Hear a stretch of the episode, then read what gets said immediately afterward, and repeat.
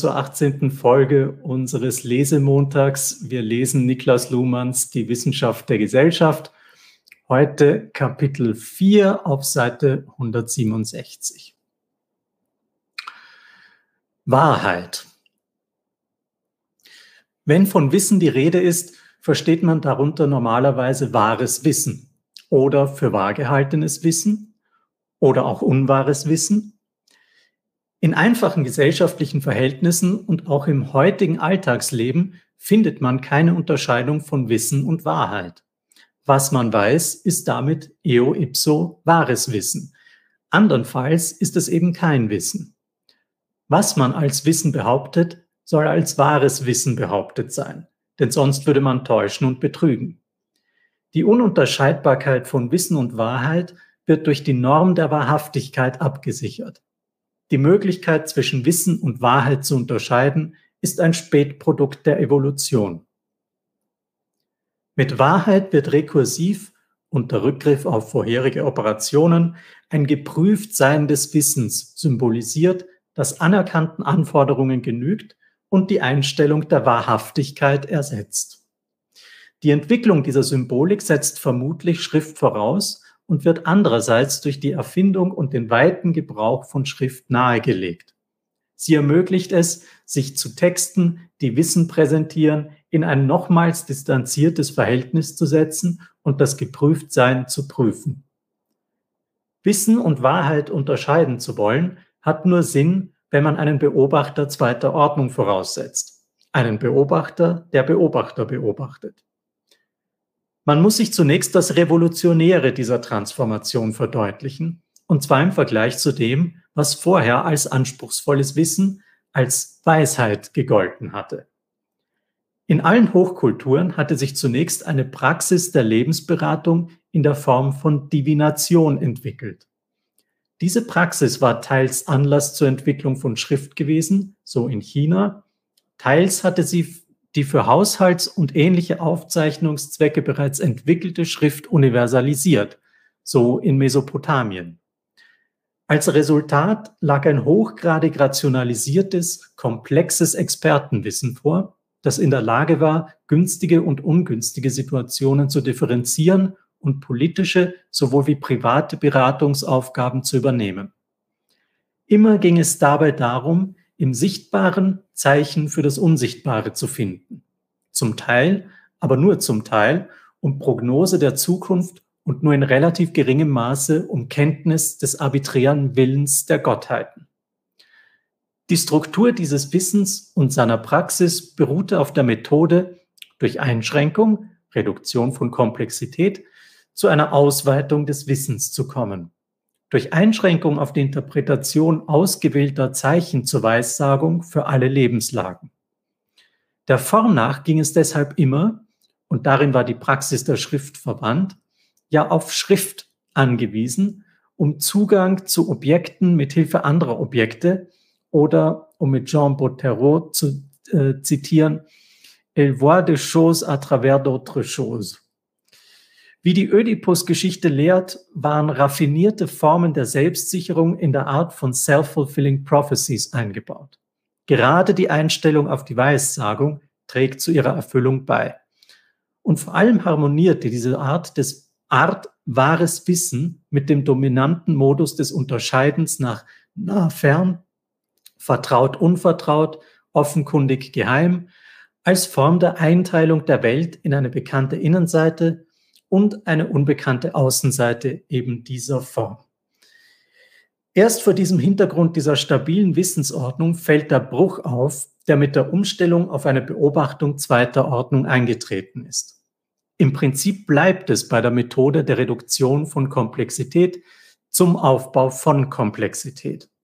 Aber jetzt geht es nicht mehr um ausgezeichnete Objekte, sondern um, sondern um ausgezeichnete Subjekte, nicht mehr um Spezialisierung auf das Lesen von Zeichen, sondern um Spezialisierung auf das, was auch andere beobachten bzw. nicht beobachten können. Soweit erstmal, würde ich sagen. Sehr gut.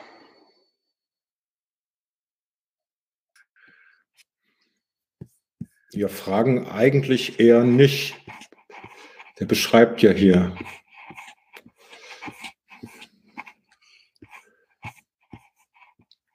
Einfach den Übergang er, davon. Er weist diesen Text nochmal äh, äh, äh, deutlich aus, eben als soziologischen Text und nicht als philosophischen Text, äh, obwohl es um Themen geht, äh, mit denen sich auch Philosophen oder Fragen äh, viel beschäftigen, indem er Wahrheit nicht äh, sofort jetzt untersucht, was von Wahrheitsbegriff ist im Einsatz oder wann, wann ist was wahr oder wann so, sondern eher wie ein Ethnologe, der auf einen fremden Planeten mit Aliens kommt und eigentlich nicht so genau weiß, was die Leute treiben und was, die, was sie antreibt, einfach nur schaut, wie verwendet ihr diese Zeichen? Also für ihn ist Wahrheit jetzt erstmal nur ein Anzeichen von. Wenn das ins Spiel kommt, dann offensichtlich passiert lange Jahrhunderte nicht mehr, als wenn man sagt, man weiß was und auf einmal gibt es da zwei verschiedene äh, äh, teilt sich das. Also, ne, das registriert er und lässt ja dabei noch völlig offen, was denn die Leute wissen, wenn sie was wissen und wa warum die der Auffassung sind, dass was wahr ist und was nicht und solche Dinge. Ne? Das wäre ja bei einem philosophischen Buch, würde man relativ schnell, glaube ich, jetzt zur Frage kommen, ja, aber was ist denn Wahrheit und korrespondiert es oder ist das Kontextprinzip? Das, das das dauert ja sehr, sehr lange bei seinem Buch, bis das mal auftaucht, was ja überraschend ist. Aber daran sieht man eben, dass er ein Soziologe ist und kein Philosoph. Ja. Ja, schön ist hier dann eben wieder das Aufgreifen. Erst vor diesem Hintergrund dieser stabilen Wissensordnung fällt der Bruch auf. Genau, im Feld mit der Umstellung auf eine Beobachtung zweiter Ordnung eingetreten ist. Ne? Also das bedingt sich sozusagen. So verstehe ich das hier ne? mit der Schrift. Und eben das zu prüfen, was da eben geschrieben steht. Und nicht mehr nur angewiesen sein, zu sein auf das, was man gerade gehört hat oder gestern oder vorgestern oder erzählt bekommt oder, oder, oder. Ja, und interessant ist auch diese Stelle, wo er äh, schreibt, dass das, äh, dass die Norm der Wahrhaftigkeit, die früher galt, ersetzt wird durch was anderes, was eben durch Kommunikation reguliert wird. Und dafür braucht er eben die Konstruktion des Beobachters zweiter Ordnung, was ja auch das Fundament seiner Erkenntnistheorie ist. Methoden hatten die Menschen ja vorher auch schon, um äh, Wege, um, um äh, Wissen zu bekommen. Aber sie mussten, es hat nicht unbedingt schon was gebracht, auf die Methode zu verweisen, wenn sie irgendwas wissen.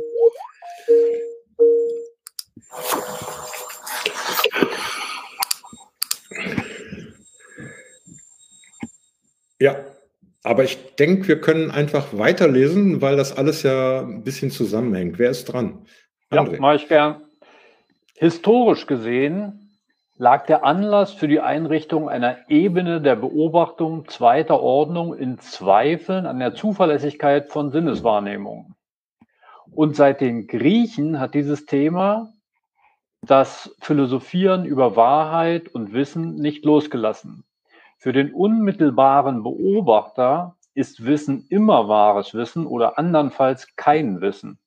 Er kennt nur eine Art von Wissen. Für ihn und nur für ihn sind die Aussagen X ist und es ist wahr, dass X ist logisch äquivalent, das heißt redundant. Will man prüfen, ob dieses Wissen wahres Wissen ist, muss man es aus Distanz beobachten, und zwar mit Hilfe der Unterscheidung wahr-unwahr. Für diesen Beobachter zweiter Ordnung gibt es dann wahres und unwahres Wissen, beides unterschieden vom Nichtwissen, das auch dem Beobachter erster Ordnung geläufig sein kann. Er weiß zum Beispiel, dass er nicht weiß, wie lange die Fahrt vom Hotel zum Flugplatz dauert. Dem Beobachter erster Ordnung fehlt eine Möglichkeit, unwahres Wissen zu bezeichnen. Er hilft sich mit einem besonderen Begriff, etwa dem des Irrtums, der aber nicht dazu dient, wahres Wissen in unwahres Wissen zu verwandeln, sondern zunächst nur Wissen schlechthin annulliert. Aber erkannte Unwahrheiten haben ja eine Funktion im System. Sie konturieren weitere Forschungen.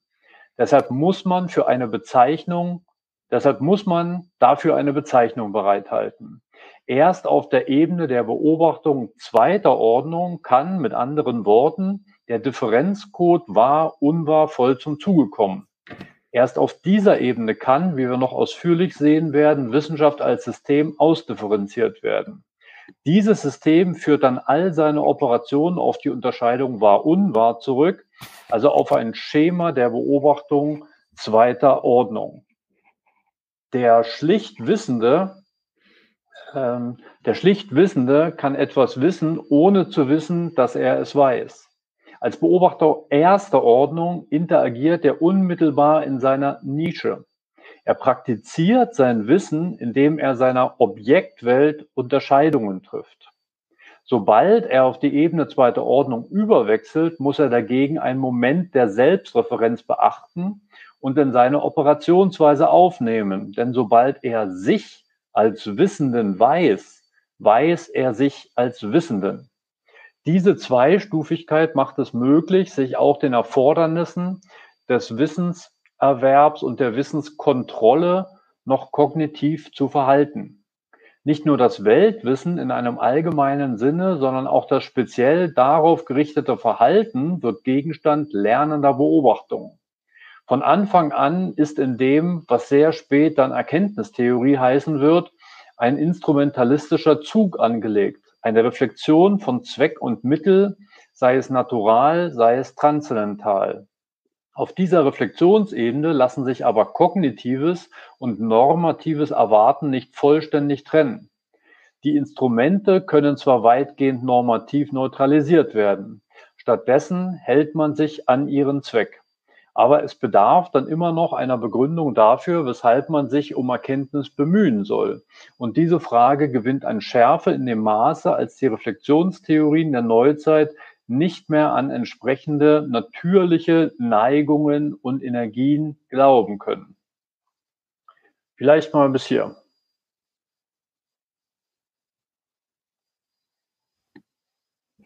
Ja, gern.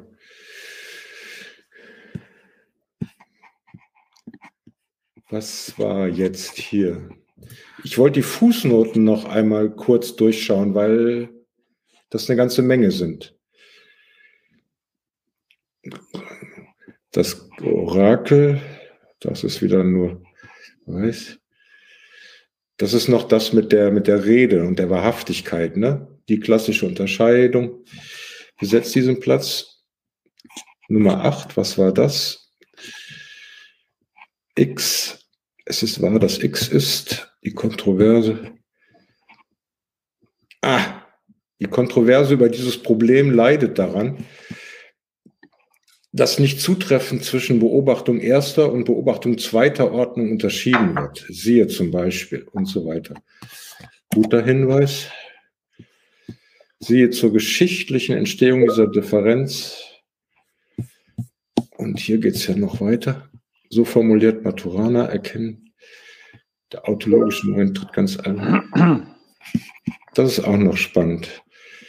Dies autologische Moment tritt ganz allgemein beim Beobachten zweiter Ordnung auf. Ein Phänomen, das vor allem der Linguistik beim Sprechen über Sprache aufgefallen ist. Für die allgemeine Darstellung sehe. Zu beobachten ist im Übrigen, dass die Rede von erster und zweiter Ordnung oder die Unterscheidung entsprechender Ebenen ihrerseits nur als technisches Hilfsmittel eines weiteren Beobachters ist, der auch seine eigenen Beobachtungen auf diese Weise enttautologisiert, das heißt, die auch ihn einbeziehenden Selbstreferenzen entfaltet. Das ist vielleicht einfach schon der Vorgriff auf das, was uns erwartet, nicht wahr?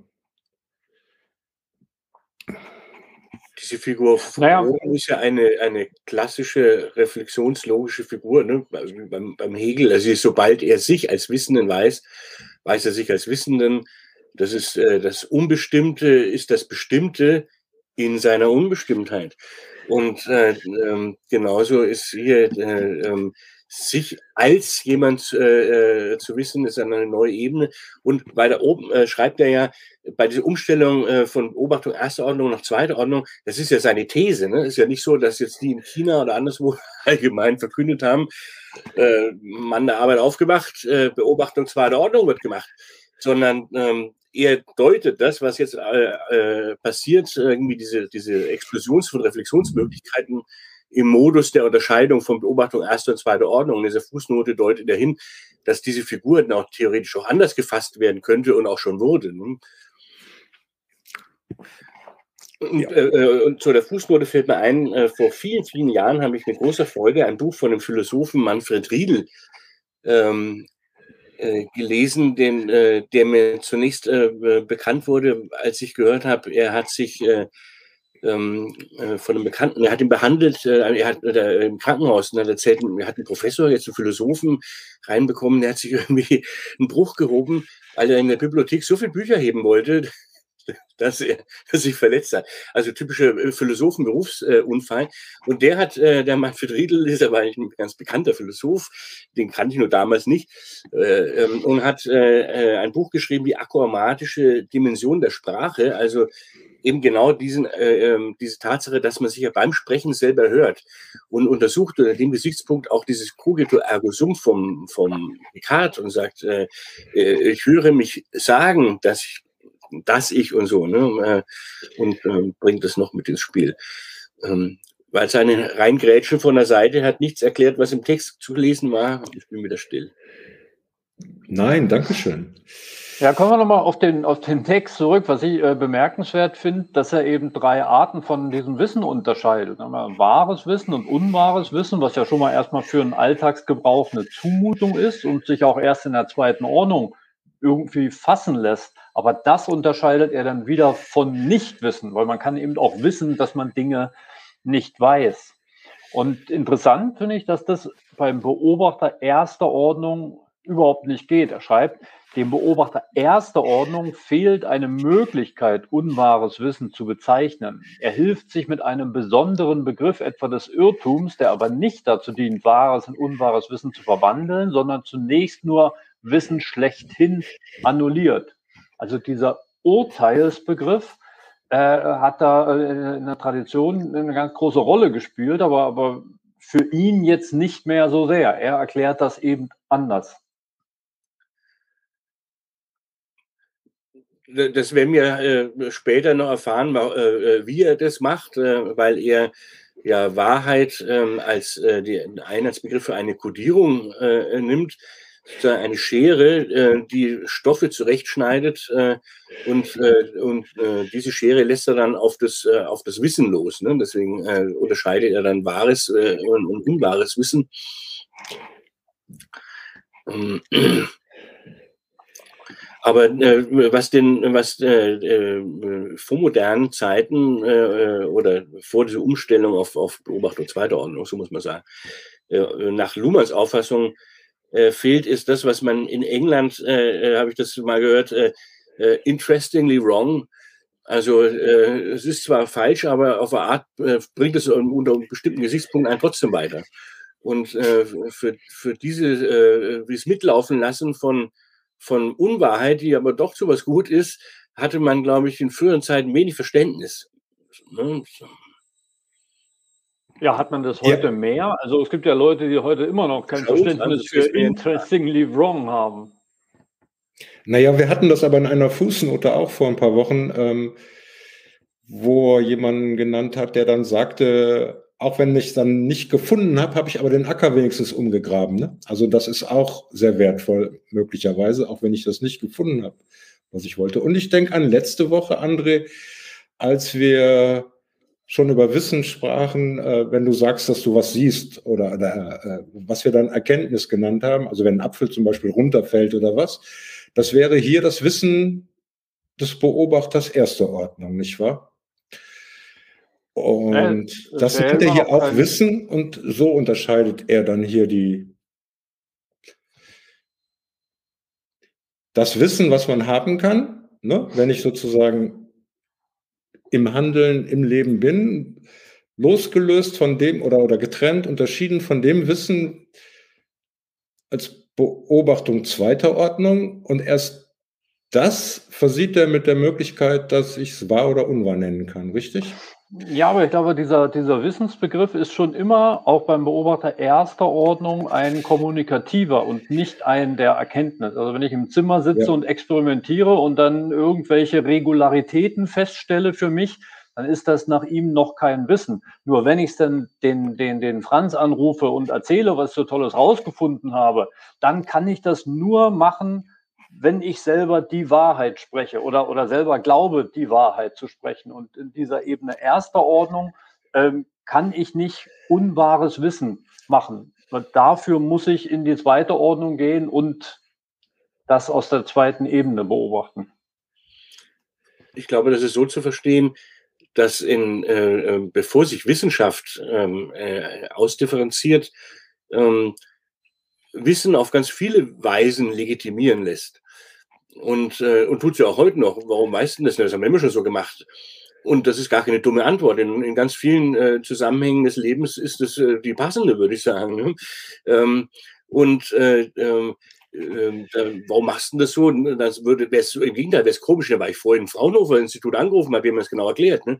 Ähm, insofern äh, äh ist, äh, äh, ähm, unterscheidet er dieses, dieses Wissen, das Handlungswissen, Erfahrungswissen äh, äh, auf alle möglichen Weisen zustande gekommen sein kann und äh, äh legitimiert wird, weil es zum Beispiel äh, vom, vom, vom, äh, von anerkannten Autoritäten gewusst wird und solche Dinge. Äh, dann äh, von dieser äh, äh, ausdifferenzierten Variante, wo man äh, wissenschaftliches Wissen sozusagen äh, davon nochmal unterscheidet und das eben dann mit der Wahr-Unwahr-Unterscheidung. Vorher war das ja, eine das als, als, als, genau. Sagt, X ist und X ist wahr, ist das Gleiche. Ne? Ja, aber das eben als, als Bruch hier beschrieben. Ne? Wenn es vorher dann einen Unterschied machte, ob es im Zentrum von einem König oder einem Herrscher gesagt wird, ähm, ist es jetzt eben das Kriterium, die Beobachtung zweiter Ordnung. Ne? Erst vor diesem Hintergrund äh, fällt der Bruch so richtig auf. Ne? Also das ist, so, so verstehe ich das, dass er das begründet, was er da einführt. Dass das notwendigerweise so ist. Was da noch ein bisschen unklar ist, äh, ist ja irgendwie die, die Zeit, in der wir uns da befinden. Also auf der einen Seite sind wir da noch irgendwo bei der griechischen Philosophie und auf der nächsten schon ähm, auf der Fahrt vom Hotel zum Flugplatz. Also dazwischen liegen dann vermutlich irgendwie 2000 Jahre. und das ist irgendwie nicht klar. Äh, also jetzt äh, vorläufig erstmal, ob er das, ob er diese, diese Unterscheidung wahres, unwahres Wissen, äh, ob er das jetzt tatsächlich auch für gegenwärtig äh, aktuell und relevant hält oder ob das irgendwie noch so ein semantisches Überbleibsel ist. Ähm,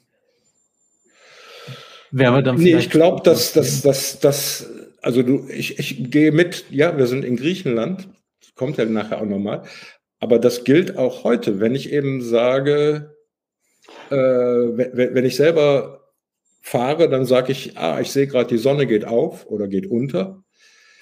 Und ähm, Beobachter zweiter Ordnung müsste ja eigentlich sagen, ja, nein, die Erde dreht sich aus der Sonne raus. Also ich habe das völlig anders verstanden. Ich, ich, glaube eben, dass diese Unterscheidung wahres, unwahres Wissen in der Antike noch gar nicht da war. Da gab es nur wahres Wissen oder man irrte sich halt. Und erst durch die Ausdifferenzierung eines Wissenschaftssystems, wo auch solche Wahrheiten einen Zeitindex bekommen, dass man also wissen konnte, dass das vor 100 Jahren war, galt und jetzt eben nicht mehr. Erst darüber kriegt man überhaupt diese Unterscheidung in der, in der zweiten Ordnung rein. Also ich glaube, dass das ähm, dass dieser Bruch sich aus die Ausdifferenzierung des äh, Wissenschaftssystems bezieht. Also da ähm, bei dem Satz will man prüfen, ob dieses Wissen wahres Wissen ist, muss man es aus Distanz beobachten und zwar mit Hilfe der Unterscheidung wahr unwahr. Fußnote, siehe zur geschichtlichen Entstehung dieser Differenz und zu den Anfängen einer wissenschaftlichen Methodologie äh, Yehuda Elkanah, die Entstehung des Denkens zweiter Ordnung im klassischen Griechenland. Also das, äh, das ja, wäre dann ja quasi schon, ja. Hm. Exakt, gut, ja. Würde ja, das, ist, ähm, äh, äh, das sozusagen der wissenschaftliche äh, Beobachtungsmodus äh, ähm, äh, ist ja ähnlich wie man, wie man äh, ja schon äh, in, in, der, in der Steinzeit Bildchen malt äh, und man rückblickend nennt man die dann Künstler. Gleichzeitig ha, hat er uns der Lesemontag vorher äh, ähm, äh, gesagt, dass äh, das äh, Kunstsystem ja erst viel, viel später ausdifferenziert. Unter dem Gesichtspunkt könnte man im Mittelalter ja nicht sagen, dass es Künstler waren. Ne? Aber man nennt das Rückblicken, Nachtrag so. In, in, in ähnlichen Sinne, wie die Mittelalter mhm. natürlich Bilder gemeint haben, ist es so, dass wenn man Aristoteles liest, äh, ähm, äh, ist das natürlich ein wissenschaftliches Denken, äh, äh, gerade so Episteme und, und, und Doxa und auch dann äh, die Unterscheidung. Doxa ist an sich gar nicht nichts Schlechtes, das äh, äh, klingt im Text so ein bisschen so an. Die Meinung der Autoritäten ist ja, ist ja Goldstandard beim Aristoteles. Ne? Wenn einer gegen die Doxa äh, äh, widerspricht, ein Paradoxes äh, eben sagt und nicht endoxisch ist, dann ist das enorm rechtfertigungsbedürftig. Nicht so wie heute, äh, dass gegen den Mainstream an sich schon mal gut ist. Das ist beim Aristoteles genau umgekehrt. Äh, wenn einer was sagt, was sonst keiner sagt, dann ist es ein, ein Anzeichen, da äh, sehr kritisch nochmal genauer hinzugucken. Da kann was ja stimmen, so ungefähr. Ne? Äh, und gleichzeitig aber haben, äh, haben sie, äh, ähm, bezieht er sich ja nicht auf die allgemeine Meinung, wenn man einfach mal eine Umfrage macht, sondern meint natürlich die Meinung der Experten, äh, äh, der, der, der Weisen, die zu Recht gefragt werden sozusagen und die eben durchaus über Esteme äh, verfügen. Und ähm, also nur ausgedacht findet Aristoteles auch schlecht. Und äh, äh, also das ist nichts, was, äh, was erst in der Neuzeit käme, sondern die, die operationale Schließung, dass eine Sonderrationalität ist, die nur das macht und äh, sozusagen kann und nichts anderes. Das ist was Neues. Aber genau. Und, und diese Figur mit den Mittelalterkünstlern, die hat er bei Kunst der Gesellschaft Pre-Adaptive Advances genannt. Das ist also solche semantischen Umbildungen schon gab, bevor es strukturelle Umbildungen gab. Und genau das äh, wäre jetzt wahrscheinlich auch wieder so eine Stelle, dass man sagt, ja, über diese äh, Reflexion in der zweiten Ordnung haben eben andere geschrieben, dass man auch schon in der Antike das finden könne, Spuren davon. Okay, gehe ich mit, ja. Leuchtet also, ein. Gerade in der Antike haben die, also die Griechen, äh, kaum äh, fängt die Philosophie an, geht es ja sofort um, um Methoden. Äh, also ist ja genau ihre Erfindung. Äh, äh und es liest sich ähm, sehr modern, wenn man, wenn man äh, Topic liest. So Dinge. Apropos Lesen, Peter wäre dran mit Weiterlesen. Gerne. Wird das Beobachten von dieser Ebene aus zum methodischen, in der Tradition zunächst zum philosophischen Postulat, kann der Beobachter sich durch einen entsprechenden Schematismus zwingen, diese Ebene einzuhalten. Er unterscheidet dann sein Wissen und sein Nichtwissen und schließlich im Zuge der Ausdifferenzierung einer wissenschaftlichen Methodologie wahre Sätze und unwahre Sätze. Dabei versteht sich von selbst, dass es ein Beobachten zweiter Ordnung nur geben kann, wenn es ein Beobachten erster Ordnung gibt.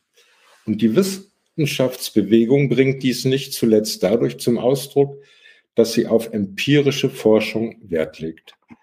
Rein sprachlich bereiten uns solche Unterscheidungen auch heute noch Mühe, besonders wenn wir unwahres Wissen von Nichtwissen zu unterscheiden haben.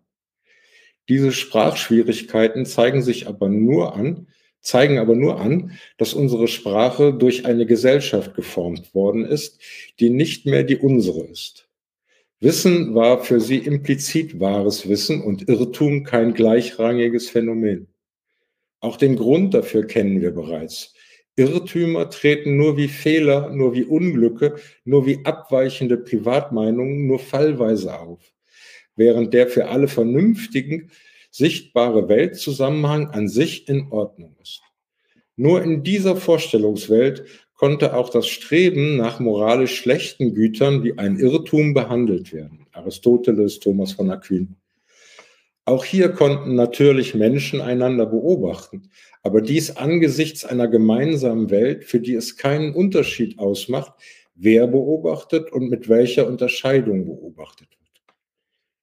Allein schon die Absicht, die Unterscheidungen Wissen, Nichtwissen und Wahr, Unwahr zu unterscheiden, sprengt weil sie Selbstreferenz impliziert, die, Gotthard Günther würde sagen, zweiwertige Denkform. Wir distanzieren uns deshalb von jedem vorwissenschaftlichen Wahrheitsverständnis, mitsamt seiner Ontologie ausgewiesenen, als Ontologie ausgewiesenen Zweiwertigkeit und verlagern die Analyse auf die Ebene der Beobachtung zweiter Ordnung. Denn diese gilt uns als Bedingung der Möglichkeit der Ausdifferenzierung von Wissenschaft. Die autopoetisch reproduzierte Einheit dieses Systems liegt in der Differenz von wahr und unwahr, nicht im Wissen schlechthin. Wir nennen die Einheit dieser Unterscheidung, um herauszustellen, dass dies auf eine Paradoxie hinausläuft, Wahrheit, so dass es nach dieser Sprachregelung wahre Wahrheit und unwahre Wahrheit gibt. Damit ist ein zunächst nur verbaler und sprachlich an sich vermeidbarer Hinweis gegeben, dass wir uns in der Nähe einer prinzipiell paradoxen Fundierung alles Wissens aufhalten. Wir kommen darauf zurück. Zunächst ist es jedoch zweckmäßig, die damit angesprochene Begründungsproblematik zurückzustellen und sich um das zu bemühen, was Logiker eine Entfaltung der Paradoxie durch Festlegung paradoxiefreier Identifikation nennen würden. Es ist ebenso einfach wie unfruchtbar, dies mit Hilfe einer Unterscheidung von logischen Typen oder von mehreren Sprachebenen zu tun. Unfruchtbar deshalb, weil diese auf Russell zurückgehenden Vorschläge zu direkt am Problem operieren und viel und zu viel sinnvolle Aussagemöglichkeiten ausschließen. Wir halten uns stattdessen an eine Theorie symbolisch generalisierter Kommunikationsmedien, die mit Anspruch auf empirische Validität auftritt und beschreibt, dass und wie wichtige Kommunikationsbereiche der Gesellschaft sich an binären Codes orientieren und sich durch die Besonderheit ihrer Codierungen voneinander unterscheiden. Wahrheit ist demnach keine Eigenschaft von irgendwelchen Objekten oder Sätzen oder von Kognitionen, über die man dann gegebenenfalls im Irrtum sein könnte, sondern der Begriff bezeichnet ein Medium der Emergenz unwahrscheinlicher Kommunikation oder man könnte auch sagen, einen Bereich von unwahrscheinlichen Möglichkeiten, in dem Kommunikation unter Sonderbedingungen sich autopoetisch organisieren kann. Wahrheit ist daher auch nicht eo ipso rational, was immer das heißen soll, und vor allem nicht durch Hinweis auf eine Quelle, etwa Vernunft, validierbar. Sie ist ein beobachtbar funktionierendes Symbol, das Unwahrscheinliches möglich macht, wenn es gelingt. Ich würde gern hier eine Pause machen. Ja, das ging mir dann doch auch ein bisschen schnell, ehrlich gesagt. Ich höre euch mal zu, was ihr dazu meint. Also sehr, sehr schön finde ich diese Stelle, wo er von äh, kommt, um über wahre Wahrheit und unwahre Wahrheit zu reden und irgendwie ahnt er schon, dass das äh, ein bisschen kontrovers sein könnte und der schreibt davor, äh, dass es nach dieser Sprachregelung das, das gäbe. Das fand ich irgendwie sehr amüsant.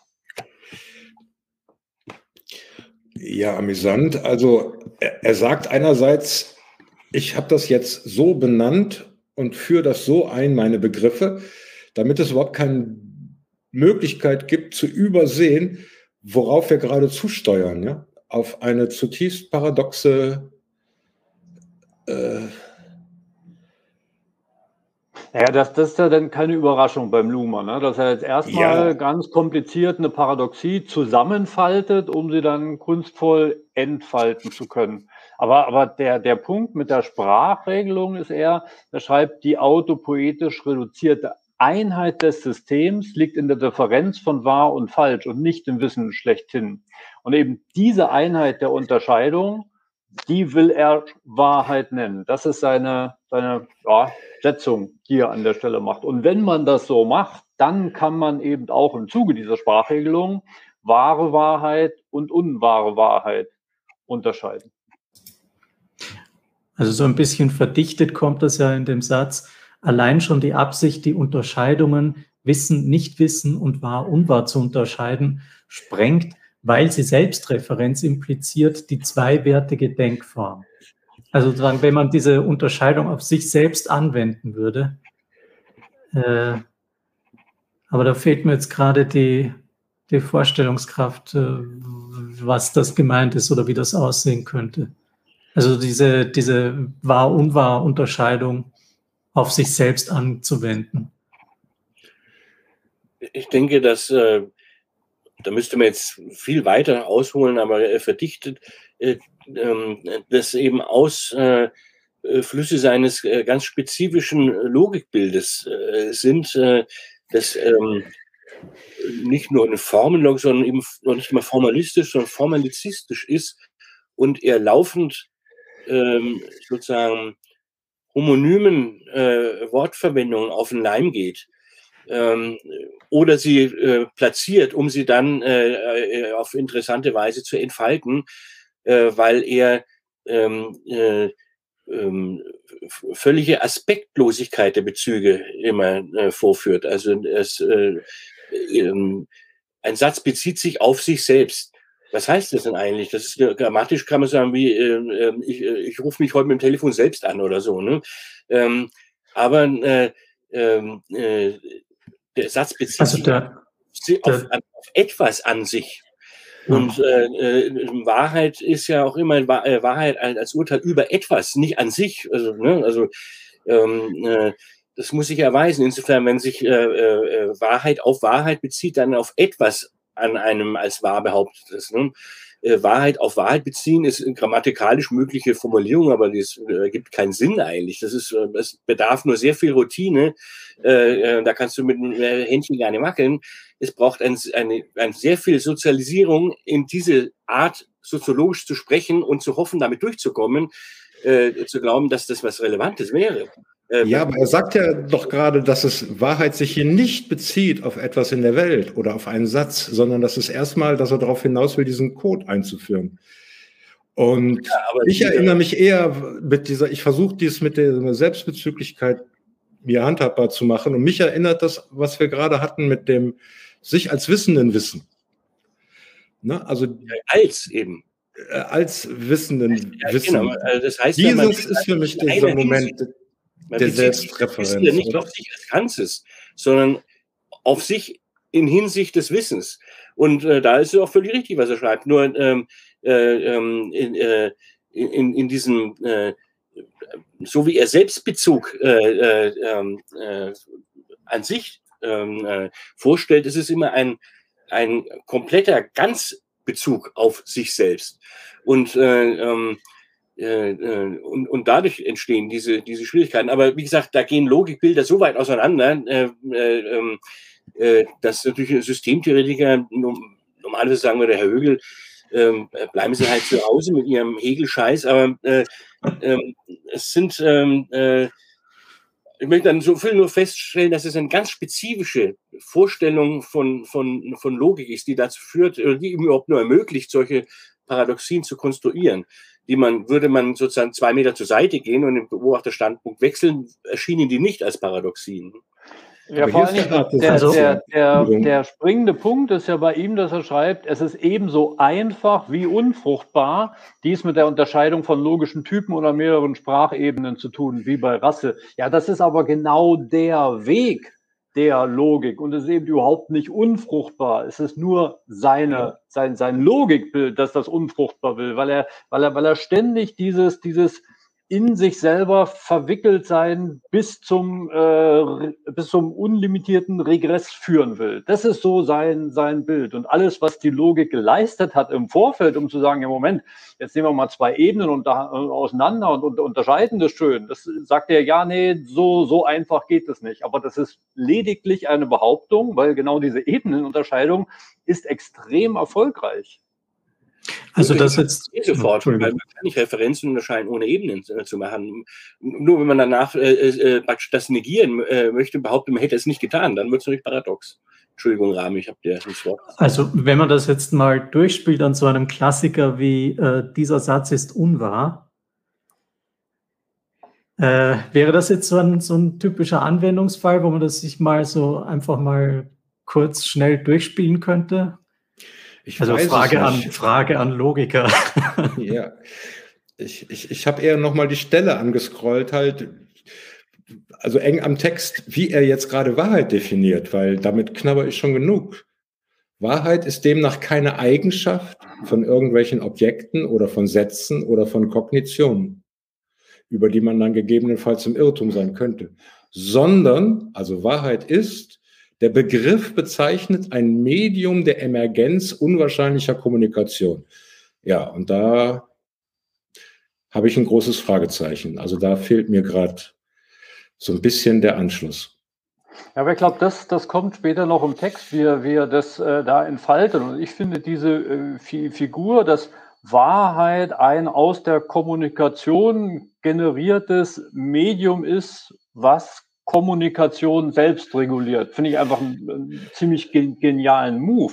Und er bezieht das ja auf das Wissenschaftssystem. Er, er sagt ja nicht, dass das für, für, für alle möglichen anderen Leute auch so gilt, dass man das einfach so im Alltagsleben anwenden kann. Nee, nee, dieses sich beziehen auf einen Wahrheitscode, das ist eben genau die Leistung des Wissenschaftssystems und das erfolgt eben schon sehr abgesichert nach spezifischen Methoden. Irgendwann später schreibt er eben nicht nach diesen Anything Goes. Man kann zwar keine generelle Methode angeben, aber es ist trotzdem nicht beliebig. Und das finde ich eigentlich, äh, also finde ich eigentlich, finde ich den, den plausibelsten Wahrheitsbegriff, der mir bisher so untergekommen ist. Na, wie gesagt, ich habe damit Probleme, weil ich ja eben ähm, den Code hier vor Augen habe, wahr, unwahr. Ne?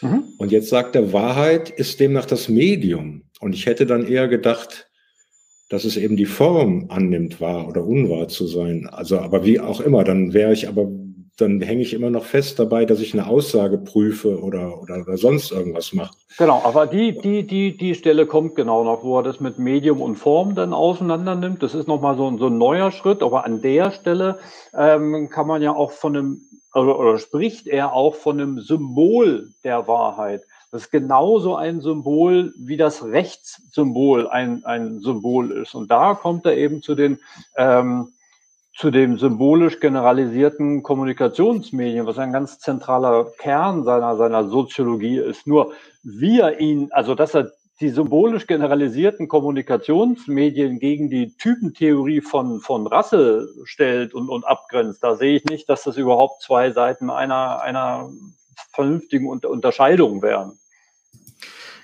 Äh, also ich versuche noch einen Anlauf. Entschuldigung. Äh, weil ich ja, also ich meine, vielleicht hilft es ja nochmal das Problem zu bestimmen, für das dann die Theorie symbolisch generalisierter Möglichkeiten eine funktionale Äquivalente, sagen wir jetzt mal, äh, im Vergleich zur Russellschen äh, Typenlogik sein soll. Und ich glaube, das Problem steckt da jetzt sozusagen in dem, was er hier mit Selbstreferenz andeutet, ähm, aber wo ich mir noch nicht ganz sicher bin, äh, in was jetzt wo die zweiwertige Denkform sprengt. Also die Absicht, Unterscheidungen Wissen, Nicht-Wissen und Wahr-Unwahr zu unterscheiden, sprengt heiße Selbstreferenz impliziert die zweiwertige Denkform. Ähm, und das, dieses, dieses Gesprengtsein ist ja der Anlass für, für, seine, für seinen alternativen Theorievorschlag. So verstehe ich das jetzt jedenfalls, aber ich, ähm, ich bin mir noch nicht ganz sicher, was damit gemeint ist. Und ich, ähm, deswegen habe ich gehofft, ja, äh, dass, dass ihr da vielleicht eine Idee habt also um deine Frage vorhin nochmal aufzunehmen, äh, ähm, in, in anderen Zusammenhängen würde man bei dieser Satz ist falsch äh, auf die Unterscheidung von, von Menschen und Use verweisen. Ne? Also äh, worauf bezieht sich denn äh, dieses jetzt auf die Buchstaben oder auf das, was der Satz sagt und solche Dinge? Und äh, ähm, äh, dann äh, ist, äh, Klassiker ist es auch übrigens, das dann in zwei äh, ähm, äh, Sätze aufzuteilen. Der nächste Satz ist falsch und dann äh, äh, kommt der zweite Satz und äh, mit der Zusatzannahme, die bei diesem dieser Satz ist falsch sozusagen rein verschoben wird, dass man von vornherein davon ausgeht, dass jeder Satz äh, entweder wahr oder falsch ist. Und äh, äh, ist, aber das, das weiß man, weiß man. Also das hieße jetzt zweiwertige Denkform, oder? Ja, genau. Ähm, okay. Aber gerade der, der, der, der äh, äh beziehungsweise der, die, die, das ist nicht zweiwertige Denkform äh, äh, zunächst mal, sondern eine, eine Behauptung, dass Sätze egal was sie sagen, entweder wahr oder falsch sind. Aber es gibt ja auch Sätze, die gar keine Behauptung aufstellen, wie sollen die unwahr werden. Ne? Ähm, also das, diese, diese, die, diese Spiele befassen sich gar nicht mit dem Begriff der Wahrheit und der, und der Anwendung dieses Zeichens, sondern es kommt doch nur in Sätzen vor. Ne? Ähm, äh, diese Günther ist äh, eigentlich äh, interessant, dass er gerade den Beruf denn der ist ja ein ganz raffinierter Vertreter, könnte man auch sagen, der zweiwertigen Denkform, denn nicht seine Kontexturen sind ja ineinander verschobene zweiwertige Strukturen. Ähm, und man hätte sich gewünscht, er hätte öfters den Günther und weniger den Spencer Brown gelesen. Das ist mein persönlicher Geschmack, denn der ist viel eher geeignet, glaube ich, solche komplizierten Beobachterkonstellationen zu, äh, ähm, zu modellieren, weil er lauter äh, äh, zweiwertige äh, praktisch Maschinen aufeinander loslässt. Er ist ja ein, äh, ein Kybernetiker. Ne? Ähm, ja, äh, ja, ich. Äh, ich stehe aus man könnte jetzt Sachen aufsagen, die man so bei Luhmann liest, aber warum ähm, das Problem so groß ist, dass man jetzt zu was anderem übergehen muss, ähm, äh, sehe ich auch nicht. Er versucht hier mit Verweis auf Logik äh, etwas zu begründen, was viel and äh, anders auf anderen Wege viel besser äh, zu begründen äh, wäre oder plausibler. Denn Beobachtung erster und zweiter Ordnung, äh, dafür muss ich doch nicht Logik heranziehen, um zu begründen, warum ich der Meinung bin, das findet statt. Ich habe das so hier, also ich lese eng am Text, ja, allein schon die Absicht, die Unterscheidung Wissen, Nichtwissen und wahr, unwahr zu unterscheiden, das hat er ja eben eingeführt, ne? dass historisch immer nur das als Wissen galt, was sozusagen mir unmittelbar so erfahrbar war und dass ich das, was ich weiß, gar nicht niemals auf die Idee gekommen wäre zu, zu fragen, ob das wahr oder unwahr ist, sondern das war eins. Und jetzt sagt er, die Unterscheidungen Wissen, Nichtwissen und wahr, unwahr zu unterscheiden, sprengt die zweiwertige Denkform, also zu sagen ja oder nein. Ne? Also entweder äh, oder eben nicht. Wenn wir den Günther jetzt mal weglassen. Und zwar, weil dazu Selbstreferenz reinkommt, und zwar, weil ich mich als, weil ich zum Beobachter zweiter Ordnung werde, der meine Beobachtung erster Ordnung in den Blick nimmt. Nicht wahr? Aber und das ist ja immer passiert. Äh, sobald man äh, äh, ähm, äh, ein, ein, ein, Zeichen äußert, äh, ähm, äh, ähm, also ein Beispiel ein Verkehrszeichen hat einerseits eine Botschaft, was ich machen will, aber es tut in seiner Taktik natürlich auf sich selbst, auf die Gruppe der Verkehrszeichen verweisen weswegen ich sofort verstehe, dass es ein Verkehrszeichen ist und kein Hinweisschild. Ich überlege, ob es für irgendwas eine Werbung ist, sondern ich weiß, Schilder, die so aussehen, das, da muss ich mein Verkehrsverhalten unter Umständen ändern oder mich daran ausrichten. Und äh, äh, äh, Fraglos. Das macht es durch seine Selbstreferenzmitteilung. Die Fremdreferenz heißt ja Stopp. Selbstreferenz heißt ja, weil ich am Verkehrsschild bin, wie alle anderen, an denen du vorhin schon vorbeigefahren bist. Und wenn du jetzt das missachtest, gibt es wahrscheinlich dann Punkte in Flensburg. Äh, insofern, warum jetzt erst äh, Selbstreferenz reinkommt, verstehe ich auch nicht. Also der Satz ist für mich. Naja, wenn ich der erste Mensch bin, der, der, der mit der Idee auf einmal konfrontiert ist, dass ich da Wissen habe und plötzlich mich frage, äh, stimmt das? Also wenn ich eben tatsächlich jetzt das zum naja, ersten also Mal ich, ich, unterscheiden muss, Wissen und also Wissen, nicht Wissen und wahr, unwahr und das übereinander genau. lege. Und das ist für mich eben dieser Moment Beobachtung zweiter Ordnung, der reinkommt und mit der zweiten Beobachtung zweiter Ordnung meines eigenen Wissens oder überhaupt in diesem Augenblick, wenn ich den wieder einführe, um die erste Unterscheidung zu nehmen, dann, das ist dieser Moment der Selbstreferenz. So bastel ich. Ganz genau. Also so, so, so, so, so ähnlich. Er unterscheidet ja hier Wissen von Wahrheit. Und die beiden Sachen, um die zu unterscheiden, das hat er ja im Vorfeld ausgeführt, braucht man, um überhaupt über diesen Wahrheitsbegriff so unterschieden sprechen zu können, die Beobachtung zweiter Ordnung. Brauchst du einen, der das so sagt oder der das so beobachtet. Und das ist der Punkt, den er meint, da kommt, äh, da, da wird Selbstreferenz impliziert. Und dass das die zweiwertige Denkform sprenge, das ist jetzt erstmal Doxer, das ist jetzt erstmal seine Meinung, das, das sagt er jetzt erstmal so. Ne? Da, da, muss man ja noch nicht, sondern nicht viel, viel anfangen, dass er dazu sieht. Also man kann sich vor allem fragen, ist das, ist das jetzt in einer anderwertigen Denkform formuliert? Ich meine, äh, wenn wir jetzt die anderen anschauen, wie blöd sie sind, äh, ist das jetzt selber? Also das, das, äh, ähm, äh, das denke ich mir immer, wenn mir Leute erklären, dass, es, dass die äh, zweiwertige Logik nicht mehr funktioniert und mir lauthals widersprechen und sozusagen gegen den Satz des auszuschließenden Widerspruchs äh, so ein Unsinn, indem sie ihn dauernd anwenden. Äh, mhm. Und das äh, machen auch Leute, die ganz berühmt sind. Hab, äh, hier habe ich Einführung in die, in die nicht äh, traditionelle Logik von Graham Priest. Da tut er auf 400 Seiten äh, mir erklären, warum äh, die, äh, dialetische Logik, also Parakonsistenz, möglich ist. Und er sagt dauernd, was du beim Frege ist Mist, indem er praktisch auf jeder Seite den Satz vom auszuschließenden Widerspruch anwendet. Also performativer Selbstwiderspruch äh, äh, in, in, in, in luxurierter Form. Ne? Äh, und äh, insofern frage ich mich jetzt auch, wenn das die, die zweiwertige Denkform sprengt, äh, ist das jetzt ähm, äh, ist das der Grund, warum wir sozusagen ver vergeblich manchmal nach argumentativen äh, Fäden suchen, weil, weil da offenbar eine mehrwertige Logik im Spiel ist, die wir noch nicht kapiert haben, oder? Nein, also, das ja, ist ja, ja, ja, vor allen Dingen ist ja Luhmann auch der, der denkbar schlechte Zeuge gegen eine zweiwertige Logik zu argumentieren, weil er ja dann wieder kommt und sagt, nee, diese Ja-Nein- äh, Bifurkation in der, in der mündlichen Rede sei wichtig und deshalb habe ich eben auch Codes, die wieder binär sind. Ne? Also ich meine, wer, wer sagt denn das, dass zweiwertige Logik jetzt irgendwie, das ist der, der genau eine zweiwertige Logik dann auf die symbolisch generalisierten äh, Kommunikationsmedien loslässt? Ich würde sagen, dass er mit dem Satz, mit dem Satz einfach nur schon mal anteasert, dass er, dass wir eben jetzt, dass er uns massiv in die Paradoxie reinlaufen lässt, ne? Mit wahrer und unwahrer Wahrheit. Also, dass es eben nicht in so einer zweiwertigen Form eindeutig zu beantworten wäre, sondern dass wir eben in Aber diese genau, Paradoxie reinlaufen. Nur dann eine Paradoxie, wenn genau. ich Wahrheit als Eigenschaft nehme äh, ähm, äh, ähm, äh, und äh, sozusagen nicht etwas, das sich an einem Thema entzündet äh, oder, entscheidet, ob er das weiß, sondern es ist an sich einfach wahr oder unwahr. Nur dann kann ich äh, von, äh, von der Wahrheit oder der Unwahrheit der Wahrheit sprechen. Man müsste normalerweise fragen, in welcher Hinsicht denn? Was daran soll denn jetzt wahr oder unwahr sein? Ähm, also das ist ja völlig entleerte Form des Wahrheitsbegriffes.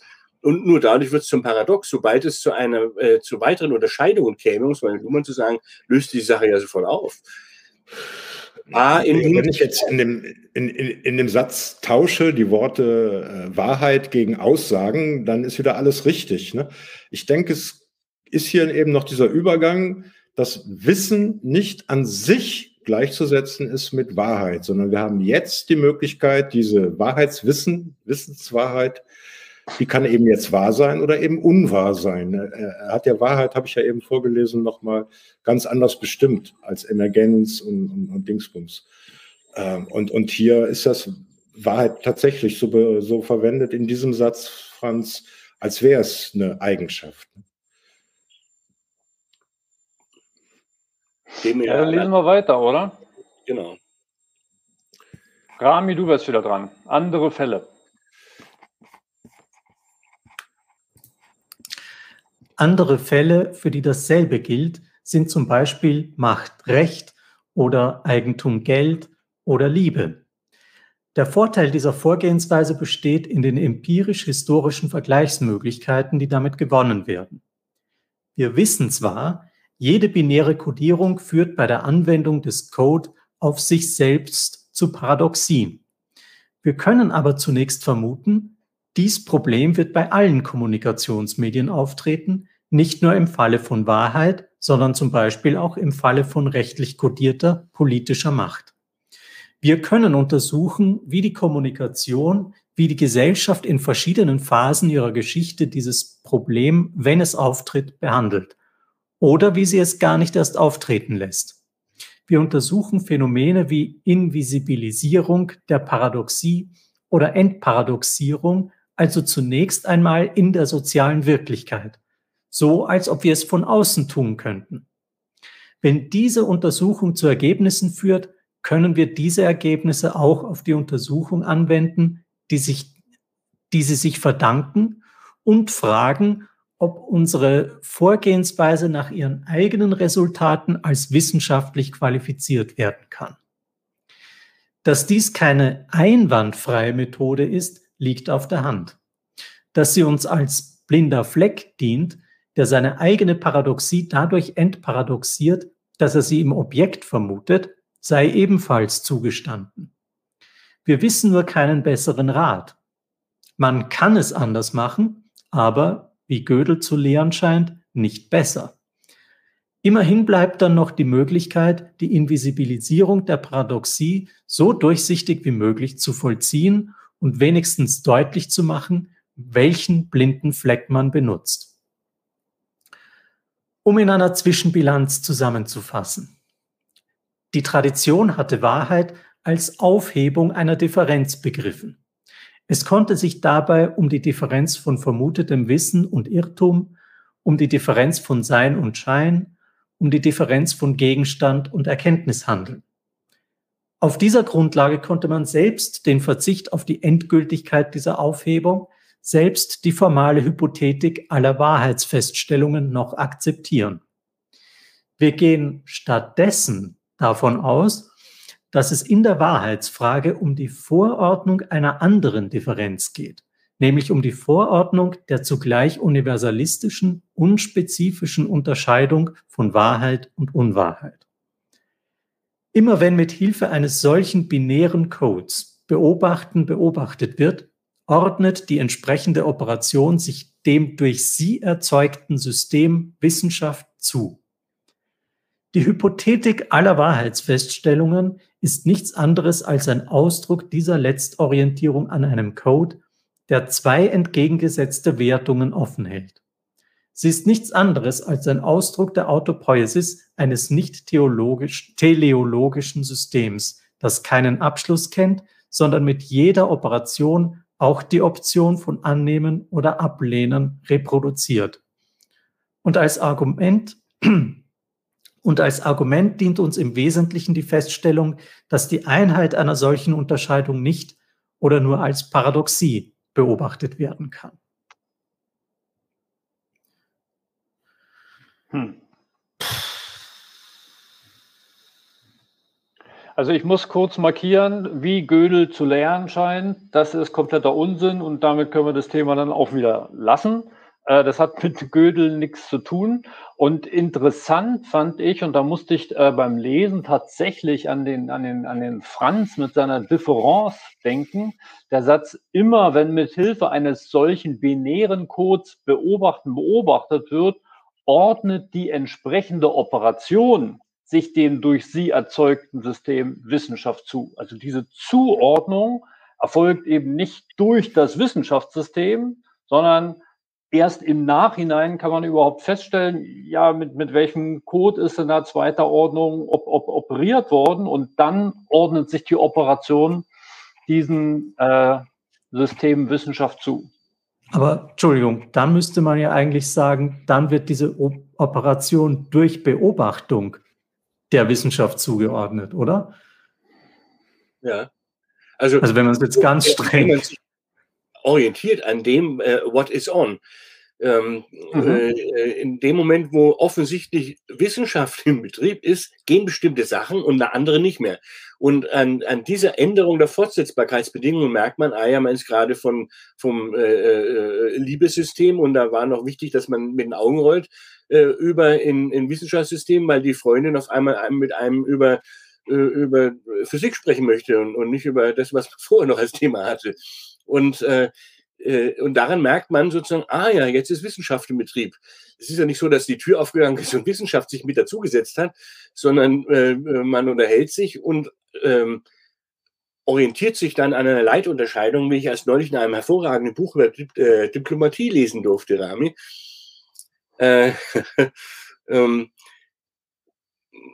und in deinem Buch hast du es ja sehr, äh, sehr, sehr anschaulich äh, und, äh, glaube ich, auch empirisch ähm, nah an dem, wie es ist, sozusagen beschrieben. Man orientiert sich daran. An, der, an dieser Knallhartfassung vom Luhmann ist ja das Problem, dass ja das momentan noch so klingt, dass nur wenn wahr, falsch explizit sozusagen unterschieden wird, die Wissenschaft im Betrieb ist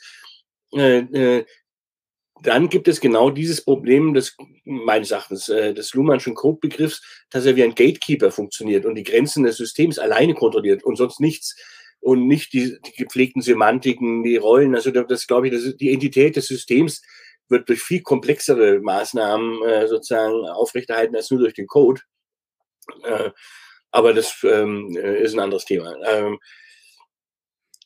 aber man orientiert sich sozusagen an etwas und, äh, äh, äh und dadurch äh, äh, kommt Wissenschaft im Betrieb sozusagen. Also man beobachtet oder man bewegt sich in wissenschaftlichen Gebotenheiten. Ja. Aber, aber der Einwand ja von Rami war, war genau richtig. Das lese ich, lese ich ganz genauso. Ne? Also er, er meint, dass die Operation in der zweiten Ebene, in der Beobachtung zweiter Ebene, dann diese Zuordnung vornimmt, indem man einen Text liest, einen wissenschaftlichen und sagt, aha, es geht offensichtlich um, um, um wahr, unwahr. Und das muss man ja auch nicht immer explizieren, weil in den meisten Fällen, wenn Wissenschaft betrieben wird, ist ja von Wahrheit gar nicht allzu oft die, die, die Rede, sondern dass, dass dieses Symbol muss ja nicht stets benannt werden. Also wenn man Texte liest, da steht ja nirgendwo drin und ab jetzt sage ich euch die Wahrheit. Und trotzdem weiß man, dass das eben in der Unterscheidung wahr, genau. unwahr beobachtet werden kann. Das ist eine Leitunterscheidung, an der man sich orientiert, aber es äh, ähm, äh, explizit wird der Code ja nur in Notfall. Ne? Ja. Ja, aber ich hänge da auch noch dran, eben auch in Unterscheidung von Lüge, Irrtum, Täuschung und all diesen anderen Dingen. Und, und gerade weil Rami das ja gesagt hatte. Werden muss, ne? Und man nochmal sicher sein muss. Äh, äh, ähm, äh, also mit dem Code der Wissenschaft, also wahr, unwahr, bin ich raus beispielsweise aus jeder Moral, ne? die, ich, die drin wäre, wenn ich sage, wenn ich eine Aussage als Lüge qualifiziere ne, dann sage ich, jemand hat mich belogen. Das würde ich ja nicht sagen, wenn ich jetzt im, also ein, ein, ein wissenschaftliches Text lese und denke, da steht gerade Mumpitz, dann würde ich nicht denken, da lügt jemand, sondern ähm, ja, ja, wobei man hier die Systemreferenzen äh, klar benennen muss. Was du meinst, ist natürlich Systemreferenzbewusstsein. Und man kann ja auch der Meinung sein, was man sagt, ist jetzt wissenschaftlich, aber ob es das dann ist, entscheidet sich nur in der kommunikativen Karriere des Beitrags. Mhm. Äh, also die Wissenschaft selbst, also wie es dann weitergeht, äh, äh, kann man dann äh, with hindsight sagen, ah ja, das war wohl wissenschaftlich. Hast du es gibt äh, natürlich kluge Anleitungen, wie man einen Beitrag so verfasst, dass er anschlussfähig ist. Das nennt man eine Wissenschaftstheorie. Ähm, aber das sind eigentlich nur äh, äh, Taktik- und Strategieempfehlungen äh, zur Abfassung von Beiträgen in der Hoffnung, dass die dann kommunikativ in der Wissenschaft anschlussfähig sein mögen. Na, der Satz sagt immer, wenn mit Hilfe eines solchen binären Codes, wahr, unwahr, äh, beobachten, beobachtet wird, beobachten, beobachtet wird, ordnet die entsprechende Operation sich dem durch sie erzeugten System Wissenschaft zu. Also das ist jetzt nicht abhängig von einem Kontext im Sinne, dass ich in der Hochschule bin oder wo, sondern immer ja. wenn mit diesem Code unterschieden wird. Und zwar ja, beobachten unterschieden wird. An, äh, kommunikativ, äh, an kommunikativen Anschluss. Hm? Ich, ich, ich, stimme dir ja gerne zu, den sehe ich nur gerade noch nicht. Aber, aber, äh, Welche Operation soll es denn sein? Nun ja, hier steht ja einfach, wenn beobachten beobachtet wird. Klar, Kommunikation. Ansonsten ist es tatsächlich ja nur, nur mein Bewusstsein und das reicht nicht, gebe ich gerne äh, fraglos zu.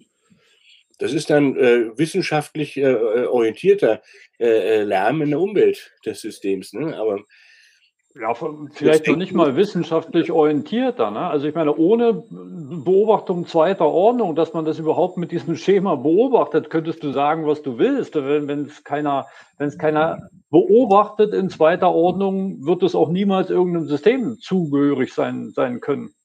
Ansonsten hätten wir halt wieder Autologie. Ne? Dann ist das äh, Mona Lisa ein Kunstwerk, ob es Menschen genau. auf der Welt gibt oder nicht, sondern das ist das Kunstwerk vor sich hin. Äh, äh,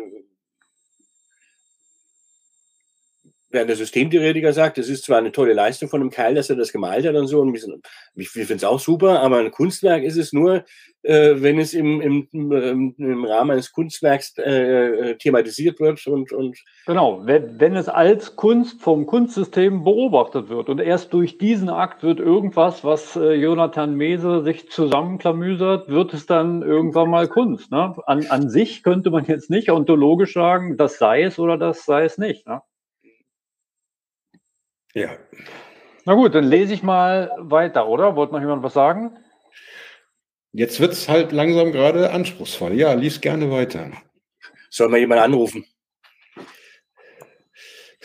Im Alltagsverständnis, und das heißt in der normalen gesellschaftlichen Kommunikation, geht man davon aus, dass Kommunikationen erkenntnisbezogenen Zuschnitts deshalb angenommen werden, weil sie wahr sind. Insofern ist Wahrheit ein Mittel der erfolgreichen Expedition von Informationen.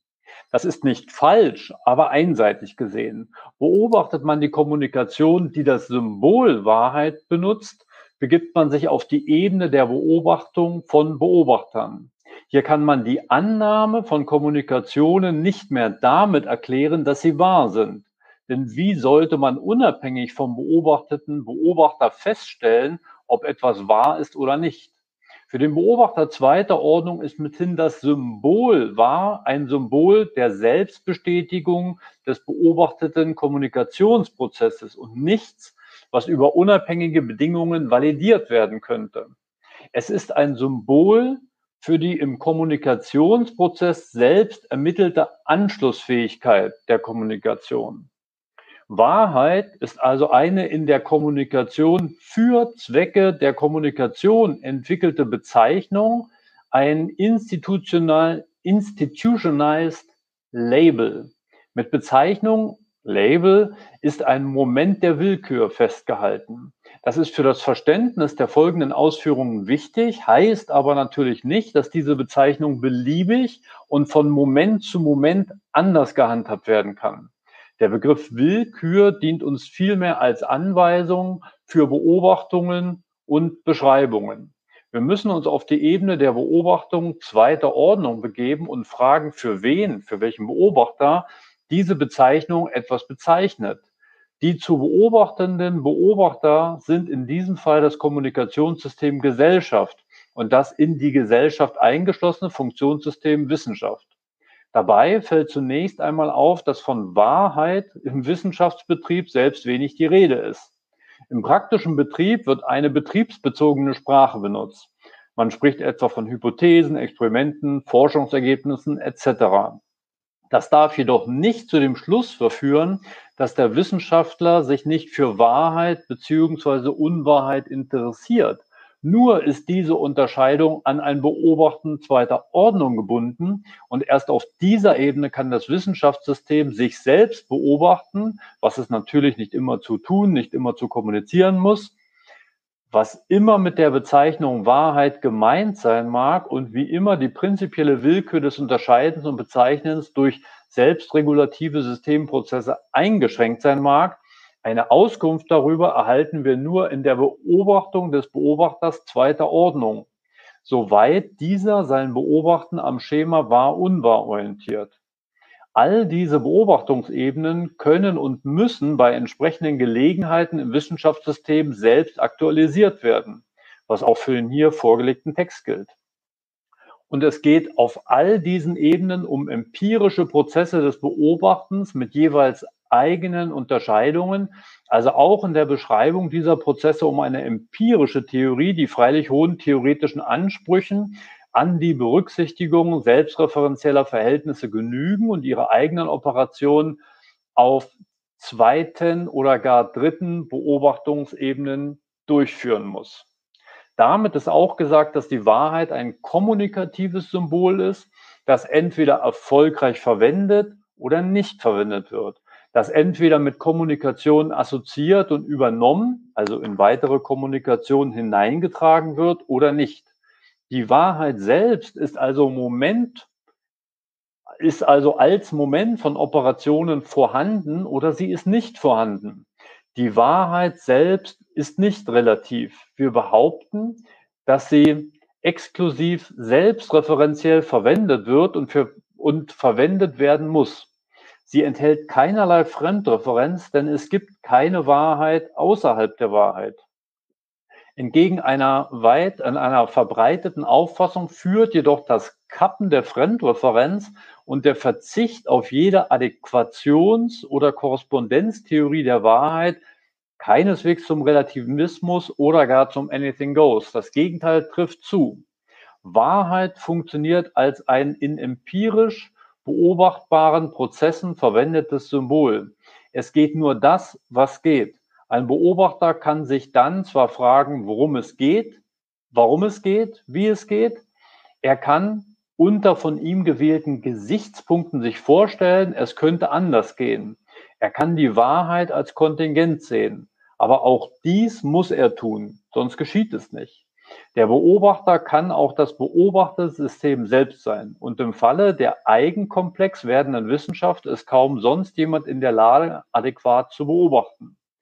Die Selbstbeobachtung kann dann ihrerseits als Wahrheit bezeichnet werden. Aber auch dieses muss faktisch geschehen oder es geschieht nicht. Und immer, wenn man fragen und wissen will, warum es geschieht, muss man wieder eine Beobachtung des Beobachtens betätigen. Ist hier.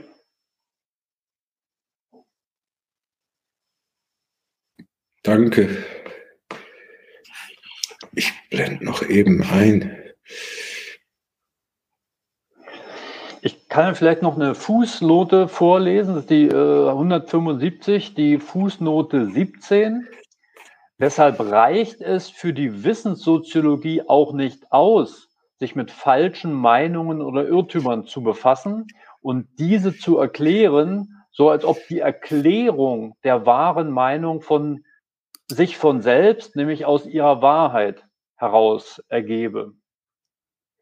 Also das äh, ist nochmal ein ganz interessanter äh, Bezug zum äh, Erklärungsschema. Also Hempel und Oppenheim äh, lassen, lassen grüßen an, an der Stelle. Äh, also der, der Satz, auf den sich die Fußnote bezog, war, äh, hier kann man die Annahme von Kommunikation nicht mehr damit erklären, dass sie wahr sind. Denn wie sollte man unabhängig vom beobachteten Beobachter feststellen, ob etwas wahr ist oder nicht? Und deshalb reicht es für die Wissenssoziologie nicht aus, sich mit falschen Meinungen oder Irrtümern zu befassen. Okay. Das ist nochmal wieder andersrum gesagt, dass die Wahrheit nicht in der Welt zu finden ist oder genau. festzumachen ist, sondern eben weil das eine im Prinzip auch anders zu treffende Bezeichnung ist, einfach nur, wenn ich mit dem Code wahr und wahr arbeite. Also mhm. es ist per, per selbst, also nicht in der Welt zu finden, sondern durch die Art und Weise, wie ich beobachte, oder? Mhm. mhm. Also genau, aber, aber das, das schließt ja schon ja. aus, dass, äh, dass man eine recht weit verbreitete Korrespondenztheorie der Wahrheit haben könnte. Das ist ja auch im, im, im heute ausdifferenzierten Wissenschaftsbetrieb noch durchaus der Fall, dass Physiker sagen, wir irren uns empor. Also so eine teleologische Komponente, dass man näher an die Natur rankommt, dass man näher an die Wahrheit rankommt. Zwar immer nicht ganz, aber schon immer ganz genau. Aber davon löst sich Luhmann ja komplett, weil er sagt, können wir überhaupt nichts drüber aussagen, über diese Art von Unverfügbarkeit. Wir können eben nur Beobachtungen beobachten. Also ich weiß nicht, ob er das sagt. Er, ähm, er hat sicherlich auch seine privaten Vorstellungen davon, äh, wann was wahr ist und was nicht wahr ist, äh, äh, sondern er sagt, äh, was auch immer äh, in der Wissenschaft als Wahrheitstheorien äh, ventiliert wird, ähm, trägt es dazu bei, dass es als Erfolgsmedium sozusagen reproduziert wird, nämlich wenn sich die Leute darauf einigen, warum auch immer das war jetzt wahr, dann setzt sich durch. Das ist sozusagen der, der positive Codewert.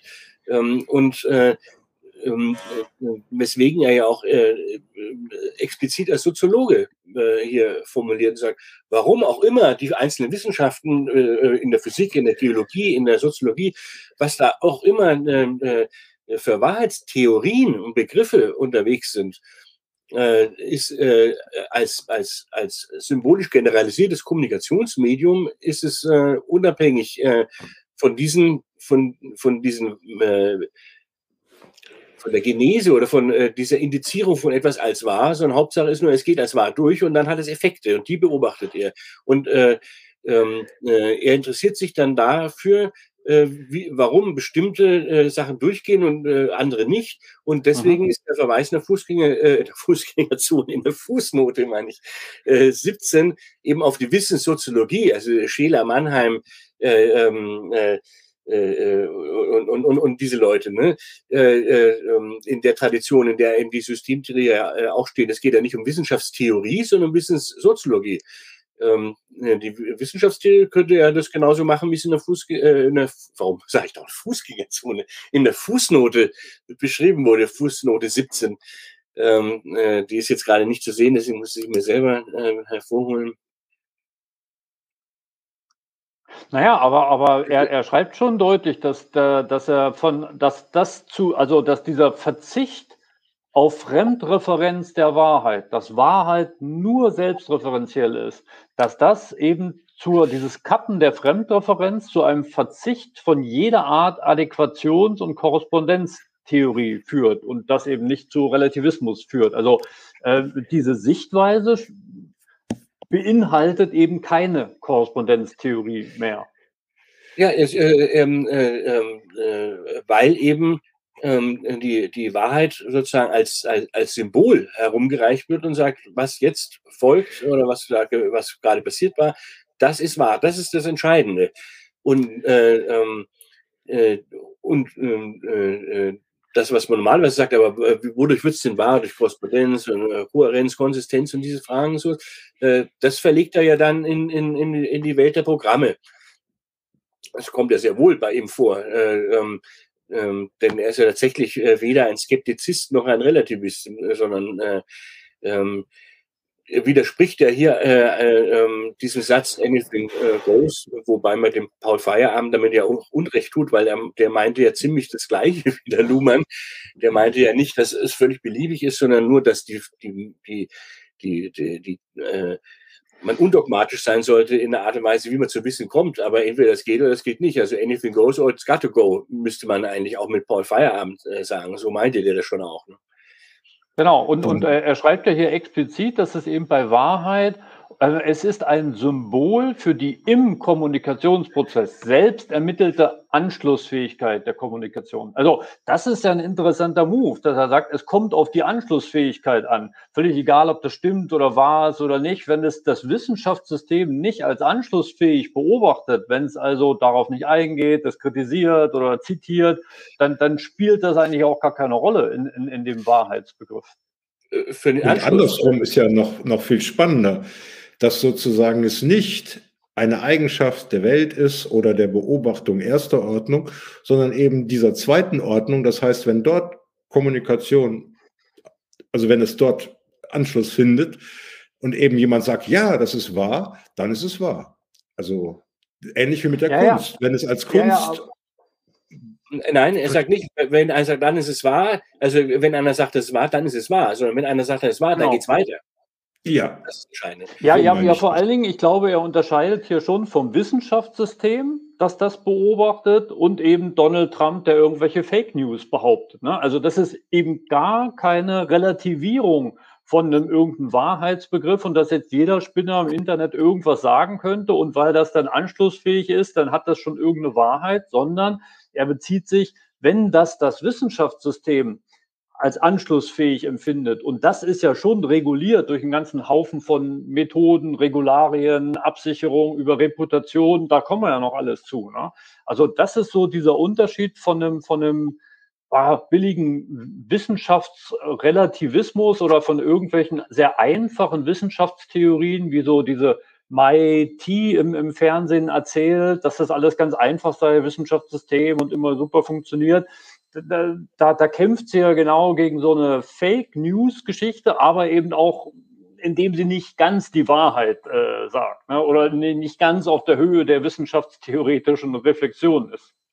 Genau, würde, würde man jetzt dem, dem Luhmann sagen, aber dann kann man noch wissenschaftlich behaupten, was man will, wenn es einfach nur erreicht, dann würde er sagen, ja gut, dann probier es mal aus. Genau.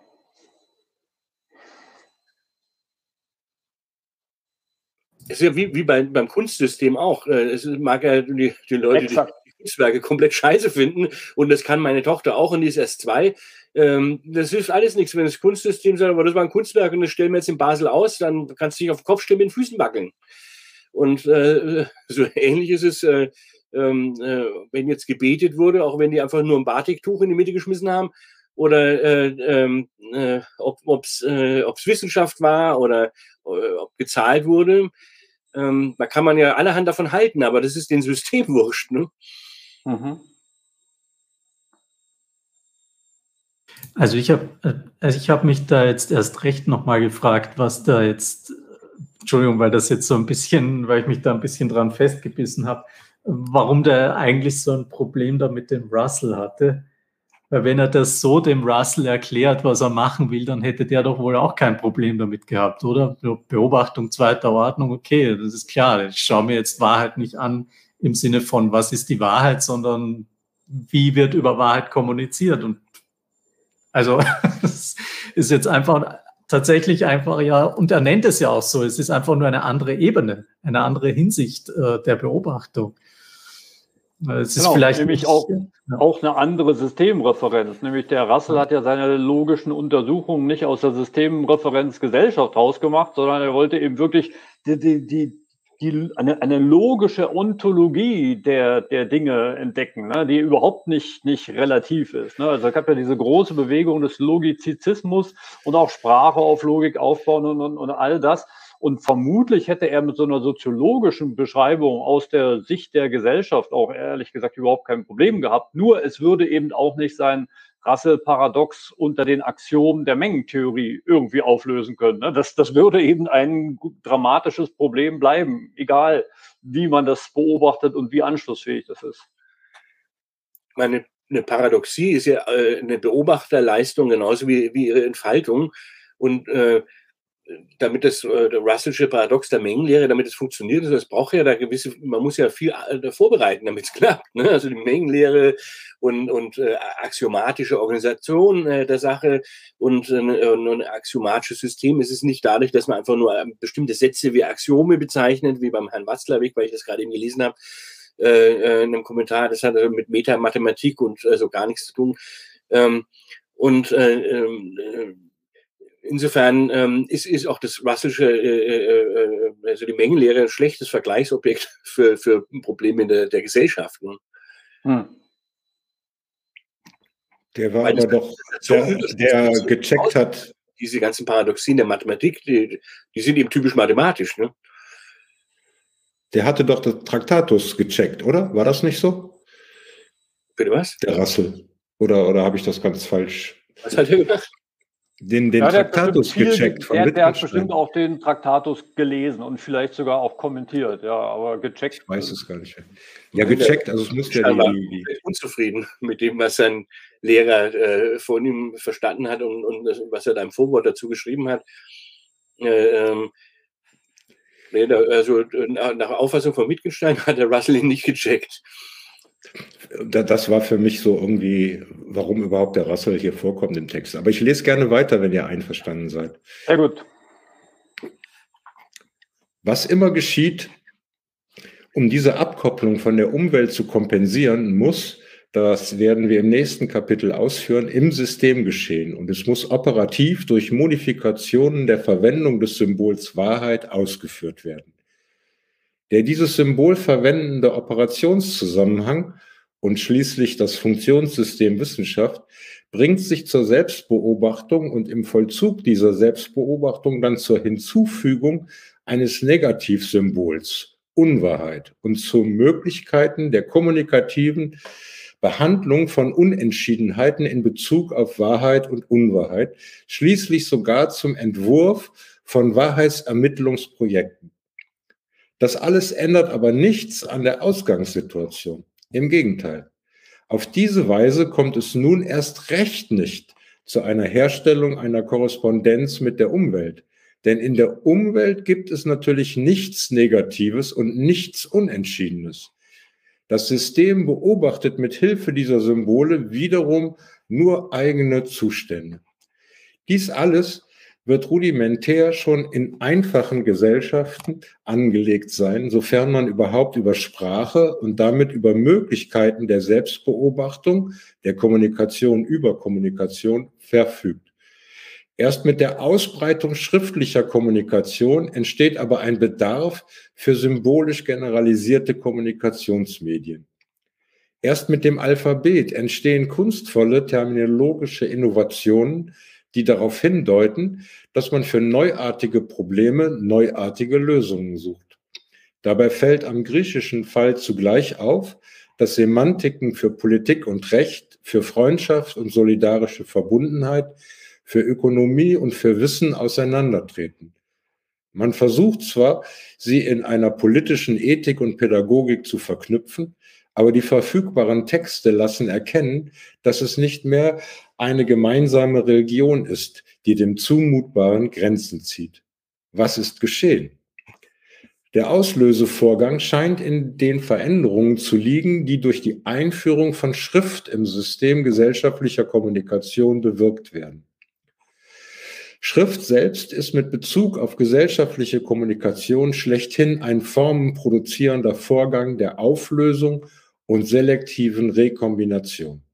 Aufgelöst oder besser aufgeteilt wird das zeiteinheitliche Ereignis der mündlichen Kommunikation mit gleichzeitigem Verstehen und unmittelbarem Zwang zur Entscheidung zwischen Annahme oder offenem Widerspruch. Daraufhin kann die Rekombination des Getrennten durch neue Formen konditioniert werden. Anders als in der mündlichen Kommunikation können bei schriftlicher Kommunikation Mitteilung, Verstehen und Akzeptanz weit auseinanderfallen. Texte werden mit Rücksicht auf situationsunabhängige Verständlichkeit produziert. Damit entfallen aber auch diejenigen Verführungen, die zu einer sofortigen Annahme des Verstandenen verleiten. Verstehen und akzeptieren, ablehnen treten auseinander. Man hat Zeit zur Überlegung, denn der Text verschwindet nicht wie das gesprochene Wort. Er beansprucht die Aufmerksamkeit auch nicht so vollständig wie das Wort. Er stimuliert geradezu zweite Gedanken und Kritik. Er legt ein Beobachten zweiter Ordnung nahe. Durch ihre Ablösung von der Mitteilung werden auch Verstehen und Annehmen oder Ablehnung des angebotenen Inhalts zwei Entscheidungen und desto mehr so, je schwieriger die Texte werden. Der Verdacht, einem Irrtum zum Opfer zu fallen oder rundweg getäuscht zu werden, findet Zeit, sich zu entfalten. Und er steht nicht unter dem Druck der Interaktion unter Anwesenden, der, die dazu zwingt, ihn sofort zu äußern oder Überzeugungskraft für Gegenmeinungen zu verlieren. Der kulturgeschichtliche Effekt dieser Distanz, die sich auftut zwischen Mitteilung, Verstehen und Annehmen, Ablehnen, lässt sich kaum überschätzen. Im Verstehen vermehren sich die Wahlmöglichkeiten. Es kommt zu einer gewaltigen Ausdehnung von Möglichkeiten, die nicht sofort engagieren. Das Annehmen, Ablehnen reduziert dagegen diese Komplexität auf eine Wahl unter zwei Möglichkeiten, die dann aber den, der entscheidet, binden. Es muss zunächst unwahrscheinlich gewesen sein, dass man sich überhaupt zur Annahme einer Kommunikation als Prämisse weiteren Verhaltens entschließt, wenn die Situation nicht dazu verführt. Und muss diese Hemmschwelle gesteigerter Ablehnungswahrscheinlichkeit nicht rasch dazu führen, dass die Kommunikation überhaupt unterbleibt? Ich mache mal hier einen Punkt, ja? Oder? Ja.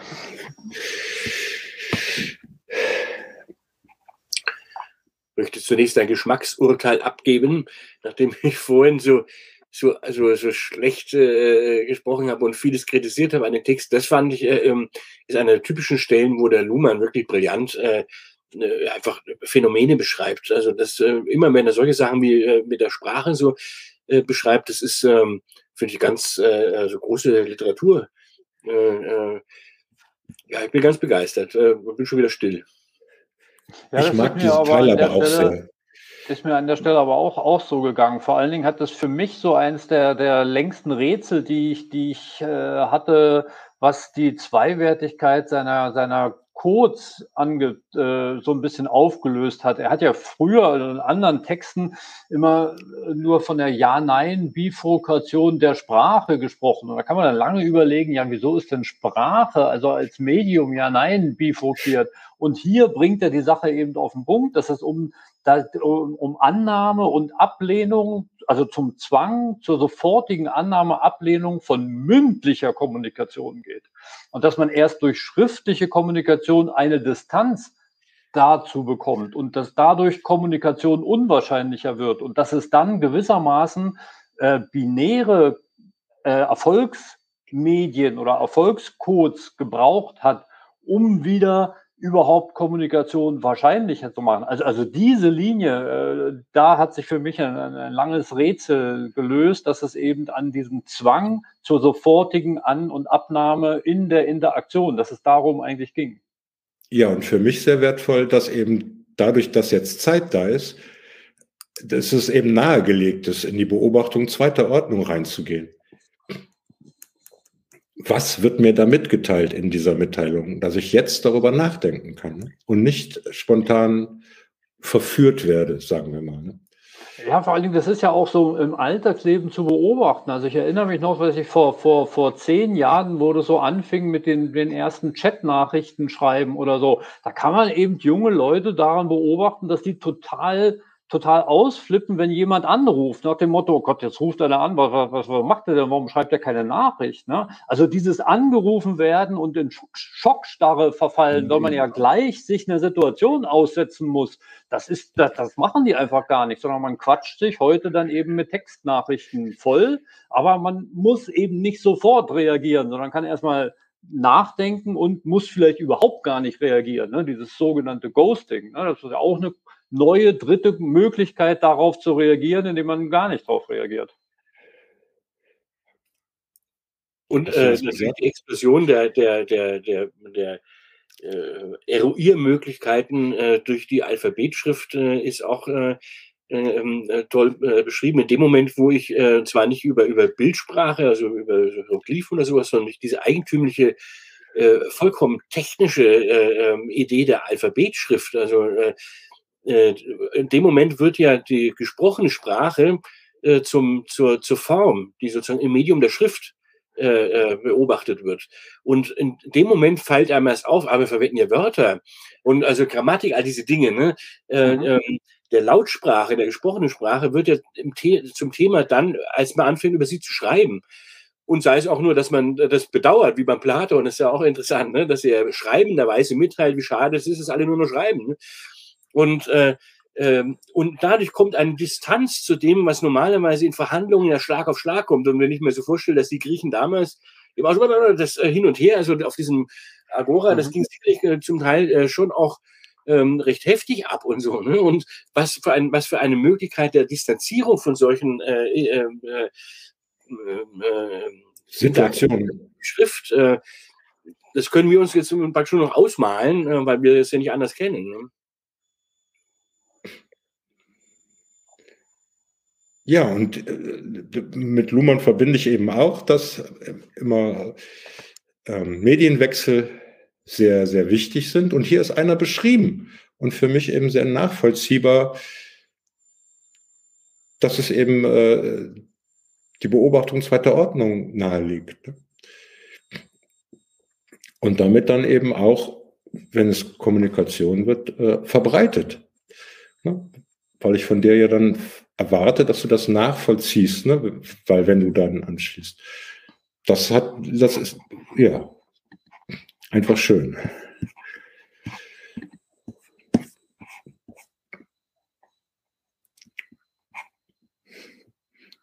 Halten wir fest, das ist wiederum was sozusagen fürs, fürs Exzerpt, ne? Der kulturgeschichtliche Effekt dieser Distanz, die sich auftut zwischen Mitteilung, Verstehen und Annehmen, Ablehnen, lässt sich kaum überschätzen. Also da ist ein Knick drin, ne? also eine neue, was Neues. Genau, und das leitet dann über zum, zum nächsten Mal, wo er dann diesen äh, angedeuteten Schritt, also aus den Folgeproblemen der Schrift zu diesen symbolisch generalisierten Kommunikationsmedien macht, die das, er nennt es renormalisiert oder eben, eben wieder, wieder, wieder aufhebt, ähm, diese Beschränkung. Wollen wir dann noch eben fertig lesen? Das ist nur noch eine, eine Dreiviertelseite. Dann sind hätte, ich, hätte ich auch gedacht, weil dann können wir den, den Bogen rund machen. Ja. Rami, liest du weiter? Aber wenn der Bogen nicht rund wäre, wäre es ja gar kein Bogen, oder? Wie kann man den Bogen oh, rund Manchmal würde ich dich gern muten, ja. Habe ich gemacht. also, es scheint dieses Folgeproblem der Schrift gewesen zu sein, dass durch neue evolutionäre Errungenschaften, eben die symbolisch generalisierten Kommunikationsmedien, wenn nicht gelöst, so doch renormalisiert wird. Die Medien sorgen für Annahmemotivation dort, wo die Annahme eher unwahrscheinlich geworden ist. Mitteilung, mitteilen, verstehen und annehmen, ablehnen werden unter übergreifende Konditionierungen gestellt, deren Abstraktion dazu verhilft, die immense Erweiterung der Möglichkeiten und die Distanz zwischen Verstehen und Annehmen, Ablehnen so zu überbrücken, dass es nicht als aussichtslos erscheint, eine Kommunikation zu versuchen. Im Bereich des philosophisch gepflegten Wissens fällt auf, dass eine Ontologie entsteht, ein Interesse für das, was ist und was mit Hilfe der ebenfalls neuen Logik geprüft werden kann. Die hierfür neu entwickelte Terminologie verrät einen sozialen Ursprung der Aufgabenstellung, aber das Interesse an zweiwertigen Schematisierungen das dem Annehmen, Ablehnen können Rechnung trägt, wird ins Sein projiziert und damit objektiviert. Parallel dazu entsteht ein für die Tradition außerordentlich folgenreicher kognitiver Individualismus, der das richtige, falsche Vorstellen dem Seelenvermögen zuordnet und nicht der Kommunikation. Es scheint darauf anzukommen, das Erkennen jetzt dem leicht konditionierbaren Bewusstsein zuzurechnen und nicht der allzu persuasiv vorgehenden Kommunikation.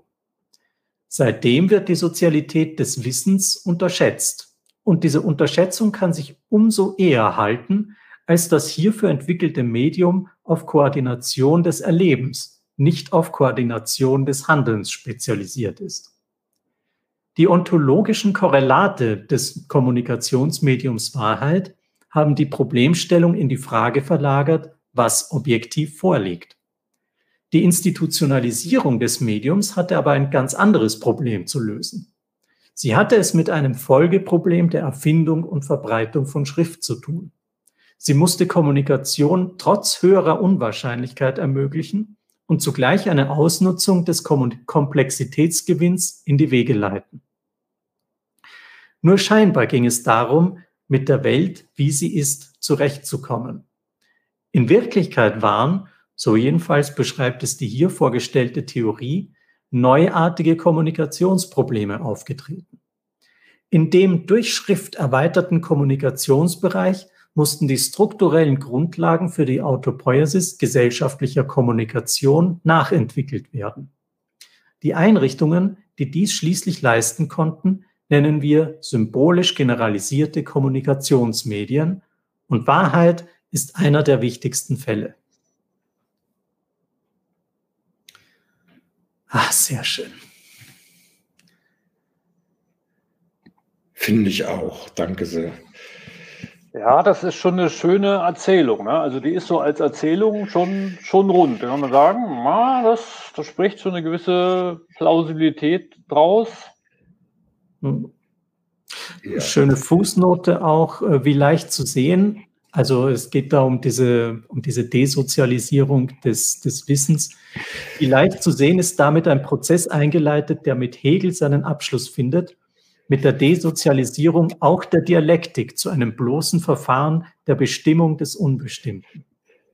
Also ein Problem, das man jetzt sozusagen in der Face-to-Face-Interaktion, äh, sagen wir mal, nicht naheliegenderweise hätte äh, aber das sich dann mit der Schrift ähm, dann doch irgendwie äh, zuspitzt und äh, dann sind diese, diese ganzen kommunikativen Bezüge äh, einfach dadurch, dass man es mit Texten zu tun hat, so irgendwie allmählich abstreift und jetzt durch die Soziologie wieder reingeholt werden. Ja. Seitdem also, wird die Sozialität des Wissens unterschätzt. Ja, schön gesagt.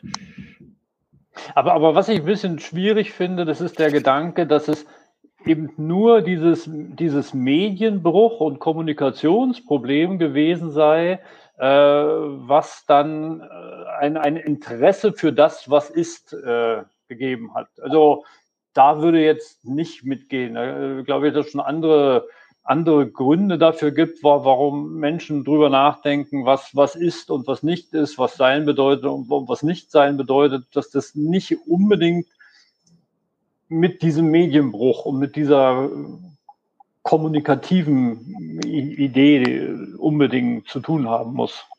Doch, da gehe ich gern mit. Entschuldigung, Rami. Weil, weil vorher war das, habe ich das nicht unterschieden. Wissen und Wahrheit äh, habe ich gar nicht getrennt. Und jetzt, wo diese Möglichkeiten zur Verfügung stehen, äh, entsteht mein Interesse daran, wirklich zu wissen, jetzt was ist. Ne? Fand ich eigentlich, also für mich ganz lief gut. Aber ich rein. glaube, wahrscheinlich haben sich die, die Menschen schon, schon seit jeher gefragt, was ist, das kann man doch gar nicht irgendwie terminieren und sagt, erst war es denn völlig wurscht und auf einmal, nachdem diese Differenz von Wissen und Wahrheit in der Welt ist, haben sie sich für Ontologie interessiert. Also das finde ich nicht sehr plausibel. Es ist eine These, ja, und das macht auch eine schöne Erzählung, aber. Hm. Aber da ist er ja nicht der Einzige, sondern das äh, äh, ähm, äh die Begriffsgeschichte geht äh, eben äh, von einem erst vom, vom Mythos aus, äh, in dem bestimmte Sachen fra äh, fraglos äh, verhandelt werden, aber der viele Aufgaben äh, wie, wie, wie Identität und solche Sachen äh, und Orientierung übernimmt, äh, die dann später sich aufspalten, also in Griechenland eben in, in Religion und, und äh, Philosophie. Und ähm, äh, äh, und in dem Moment, wo dann äh, vom, vom, vom Mythos äh, über sozusagen zur Erkenntnis in solchen Fragen übergegangen wird, dann fällt eben den Leuten sozusagen, while they are doing it sozusagen, ähm, auf, dass sie sozusagen was, was die neuere Systemtheorie fungierende Ontologie nennt, ähm, ständig ausfällen. Also dass ähm, man, man, man Gegenstände unterstellen muss, äh, äh, wenn man darüber schreibt. Und dann, äh, und dann stellt sich die Frage, äh, wie, wie gut ist das dann gemacht und welche, was gibt's denn jetzt dann wirklich und solche Dinge. Ne? Äh, das wird, ist ja vorher fraglos gegeben. Und es ist auch noch ganz lange so, dass die, äh, dass zum Beispiel die, wenn über Sprache äh, geschrieben wird, ähm, dann die das Problem, welche Dinge es gibt, völlig unterproblematisiert ist. Also ähm, die Dinge sind da, was sie sind. Also es gibt Geparden, es gibt Giraffen und dann nachträglich finden die Menschen auch noch Wörter dafür. Dass es sozusagen ein kommunikatives Miteinander und sehr viel Vorbereitung, soziale Vorbereitung braucht, um, äh, um die Phänomene so zu kondensieren, dass man sozusagen sagt, ah, das ist eine Giraffe, das ist ein, äh, äh, das, das, äh, die sind ja nicht ohne Sprache da sozusagen. Ne? Da, da laufen nur, nur Haut- und Knochensäcke rum. Äh, diese Spezifizierung äh, läuft ja erst durch, durch Kommunikation. Äh, aber äh, also diese Ontologien fallen, äh, fallen an beim, beim, beim äh, Kommunizieren. Heidegger hat ein ähnliches Wort, er nennt es Welten. Ne? Äh, und, und das also, ist äh, problematisch wird in dem Moment, wo ich eben über solche Sachen nachdenken kann, weil ich über Schrift verfüge, das leuchtet mir schon ein. Aber, und, aber, was ich eigentlich sagen wollte, ist ja völlig egal, ob mir das einleuchtet, ist ja kein Kriterium. äh, aber äh, tun wir mal auf Doxa verweisen, dass, äh, das ist nicht eine Spezialmeinung vom Luhmann, äh, ähm, äh, sondern also man, man, also ich meine, es ist natürlich immer schwer, sich da ein bisschen hineinzuversetzen, was jetzt in, äh, in, in sogenannten segmentären Gesellschaften oder sagen wir in nicht Schrift, äh, schriftverfügenden Gesellschaften äh, gedacht und gesagt wird. Aber äh, was ich schon plausibel finde, ist zu sagen, dass in, dass in solchen Gesellschaften, in denen hauptsächlich mündlich kommuniziert wird, es jetzt kein besonders großes Problem ist, die Frage, ob der Baum auch noch dasteht, wenn man nicht hinschaut. weil der Kontext, in dem kommuniziert wird, ist ja im Regelfall Face-to-Face-Interaktion, also ein gemeinsamer Wahrnehmungskontext. Und dann braucht man im Zweifelsfall einfach nur hinzeigen. Und ähm, das, das, Problem ist sozusagen, das stellt sich nicht in der Schärfe dar, wie wenn da jetzt in einem Text steht, ähm, äh, da steht ein Baum, den man sich irgendwie vorstellen muss. Und dann muss man sich überlegen, na ja, gut, was ist das überhaupt? Und äh, was, was könnte damit gemeint sein? Ähm, welcher Baum? Ja, man weiß es, man weiß ja nicht, um welchen es geht, weil da ja niemand hinzeigt, äh, sondern wird einfach nur abstrakt beschrieben und dann muss man sich eben überlegen, naja, wie kann man so ein Ding eigentlich in seine Einzelteile dekomponieren? Äh, das ist jetzt ein Ding, das einen Stamm und Äste und Blätter hat und Wurzeln und so weiter. Und dann kommt man zu ganz ausgefeilten äh, Gattungsordnungen. Äh, irgendwie ist dann die griechische Antike lange Zeit mit nichts anderem beschäftigt als mit solchen diaretischen äh, Verästelungen äh, des, des Wissens. Ja, einfach nur überhaupt erst einmal eine Ordnung in das hineinzukriegen, was da so äh, an, an textlichen ähm, Verweisungen ähm, da kursiert. Ja. ja, als Klugscheißer finde ich, passt das hier zusammen und habe das angescrollt. Ne? Also die hierfür neu entwickelte Terminologie verrät einen sozialen Ursprung der Aufgabenstellung. Das Interesse eben, aber das Interesse an zweiwertigen Schematisierungen, die mir helfen, eben das Annehmen ablehnen können, äh, durchführen zu können. Das finde ich, das passt ja, total das, gut das, zu dem, was du gerade gesagt hast. Das ist eine starke These, ne, dass man dieses Annehmen, Ablehnen aus der mündlichen Kommunikation dann ins Sein projiziert. Also ich weiß nicht, ich war nicht dabei, ob es wirklich so gelaufen ist. Ich weiß ja nicht dabei, ob die Leute, die nur oral kommuniziert haben, nicht über Seinsfragen gesprochen haben. Aber eine schöne Erzählung ist es allemal. Nur, naja. Ich finde, also das schließt an, an, an das, was, was, was, was äh, äh Rami doch gerade gesagt hatte. Wenn ich in der Situation bin, gemeinsam können wir hingucken, ist der Baum da oder ist er nicht da? Und jetzt brauche ich was, um entscheiden zu können, wenn ich das als Text äh, vermittelt bekomme, ob ich das annehme oder ablehne. Und also was man, was man schon sagen kann, also es, es ist sicher möglich, dass es, dass es sozusagen situationsbezogen äh, solche, solche Arten der, der Kommunikation gibt, ja, also dass man sich quasi äh, in so einem äh, philosophischen Sinne fragt, ob etwas ist oder nicht ist, auch wenn man äh, sagen sieht, äh, was da sein oder nicht sein soll. Aber was man schon sagen kann, ist, äh, dass es in diesen oralen Gesellschaften zumindest auch keine, keine, keine Sonderrollen dafür gibt, die jetzt für mhm. genau solche Fragen ausdifferenziert werden. Mhm. Also das kann man sicher sagen, dass, dass solche Fragen irgendwie hier und da mal auftauchen, aber ich glaube, wirklich Strukturwert oder so ein gesellschaftliches Problem, das man jetzt irgendwie gesondert behandeln, behandeln muss, äh, da glaube ich, kann man schon argumentieren, dass das, äh, dass das dann erst in schriftbasierten Gesellschaften losgeht. Ja, also, also das, da, da würde ich mitgehen. Das finde ich auch wieder plausibel, dass man über, über Strukturwertigkeit von, von solchen Überlegungen spricht und eben nicht sagt, dass, das gab es vorher äh, generell nicht. Hm. Ja. Hm.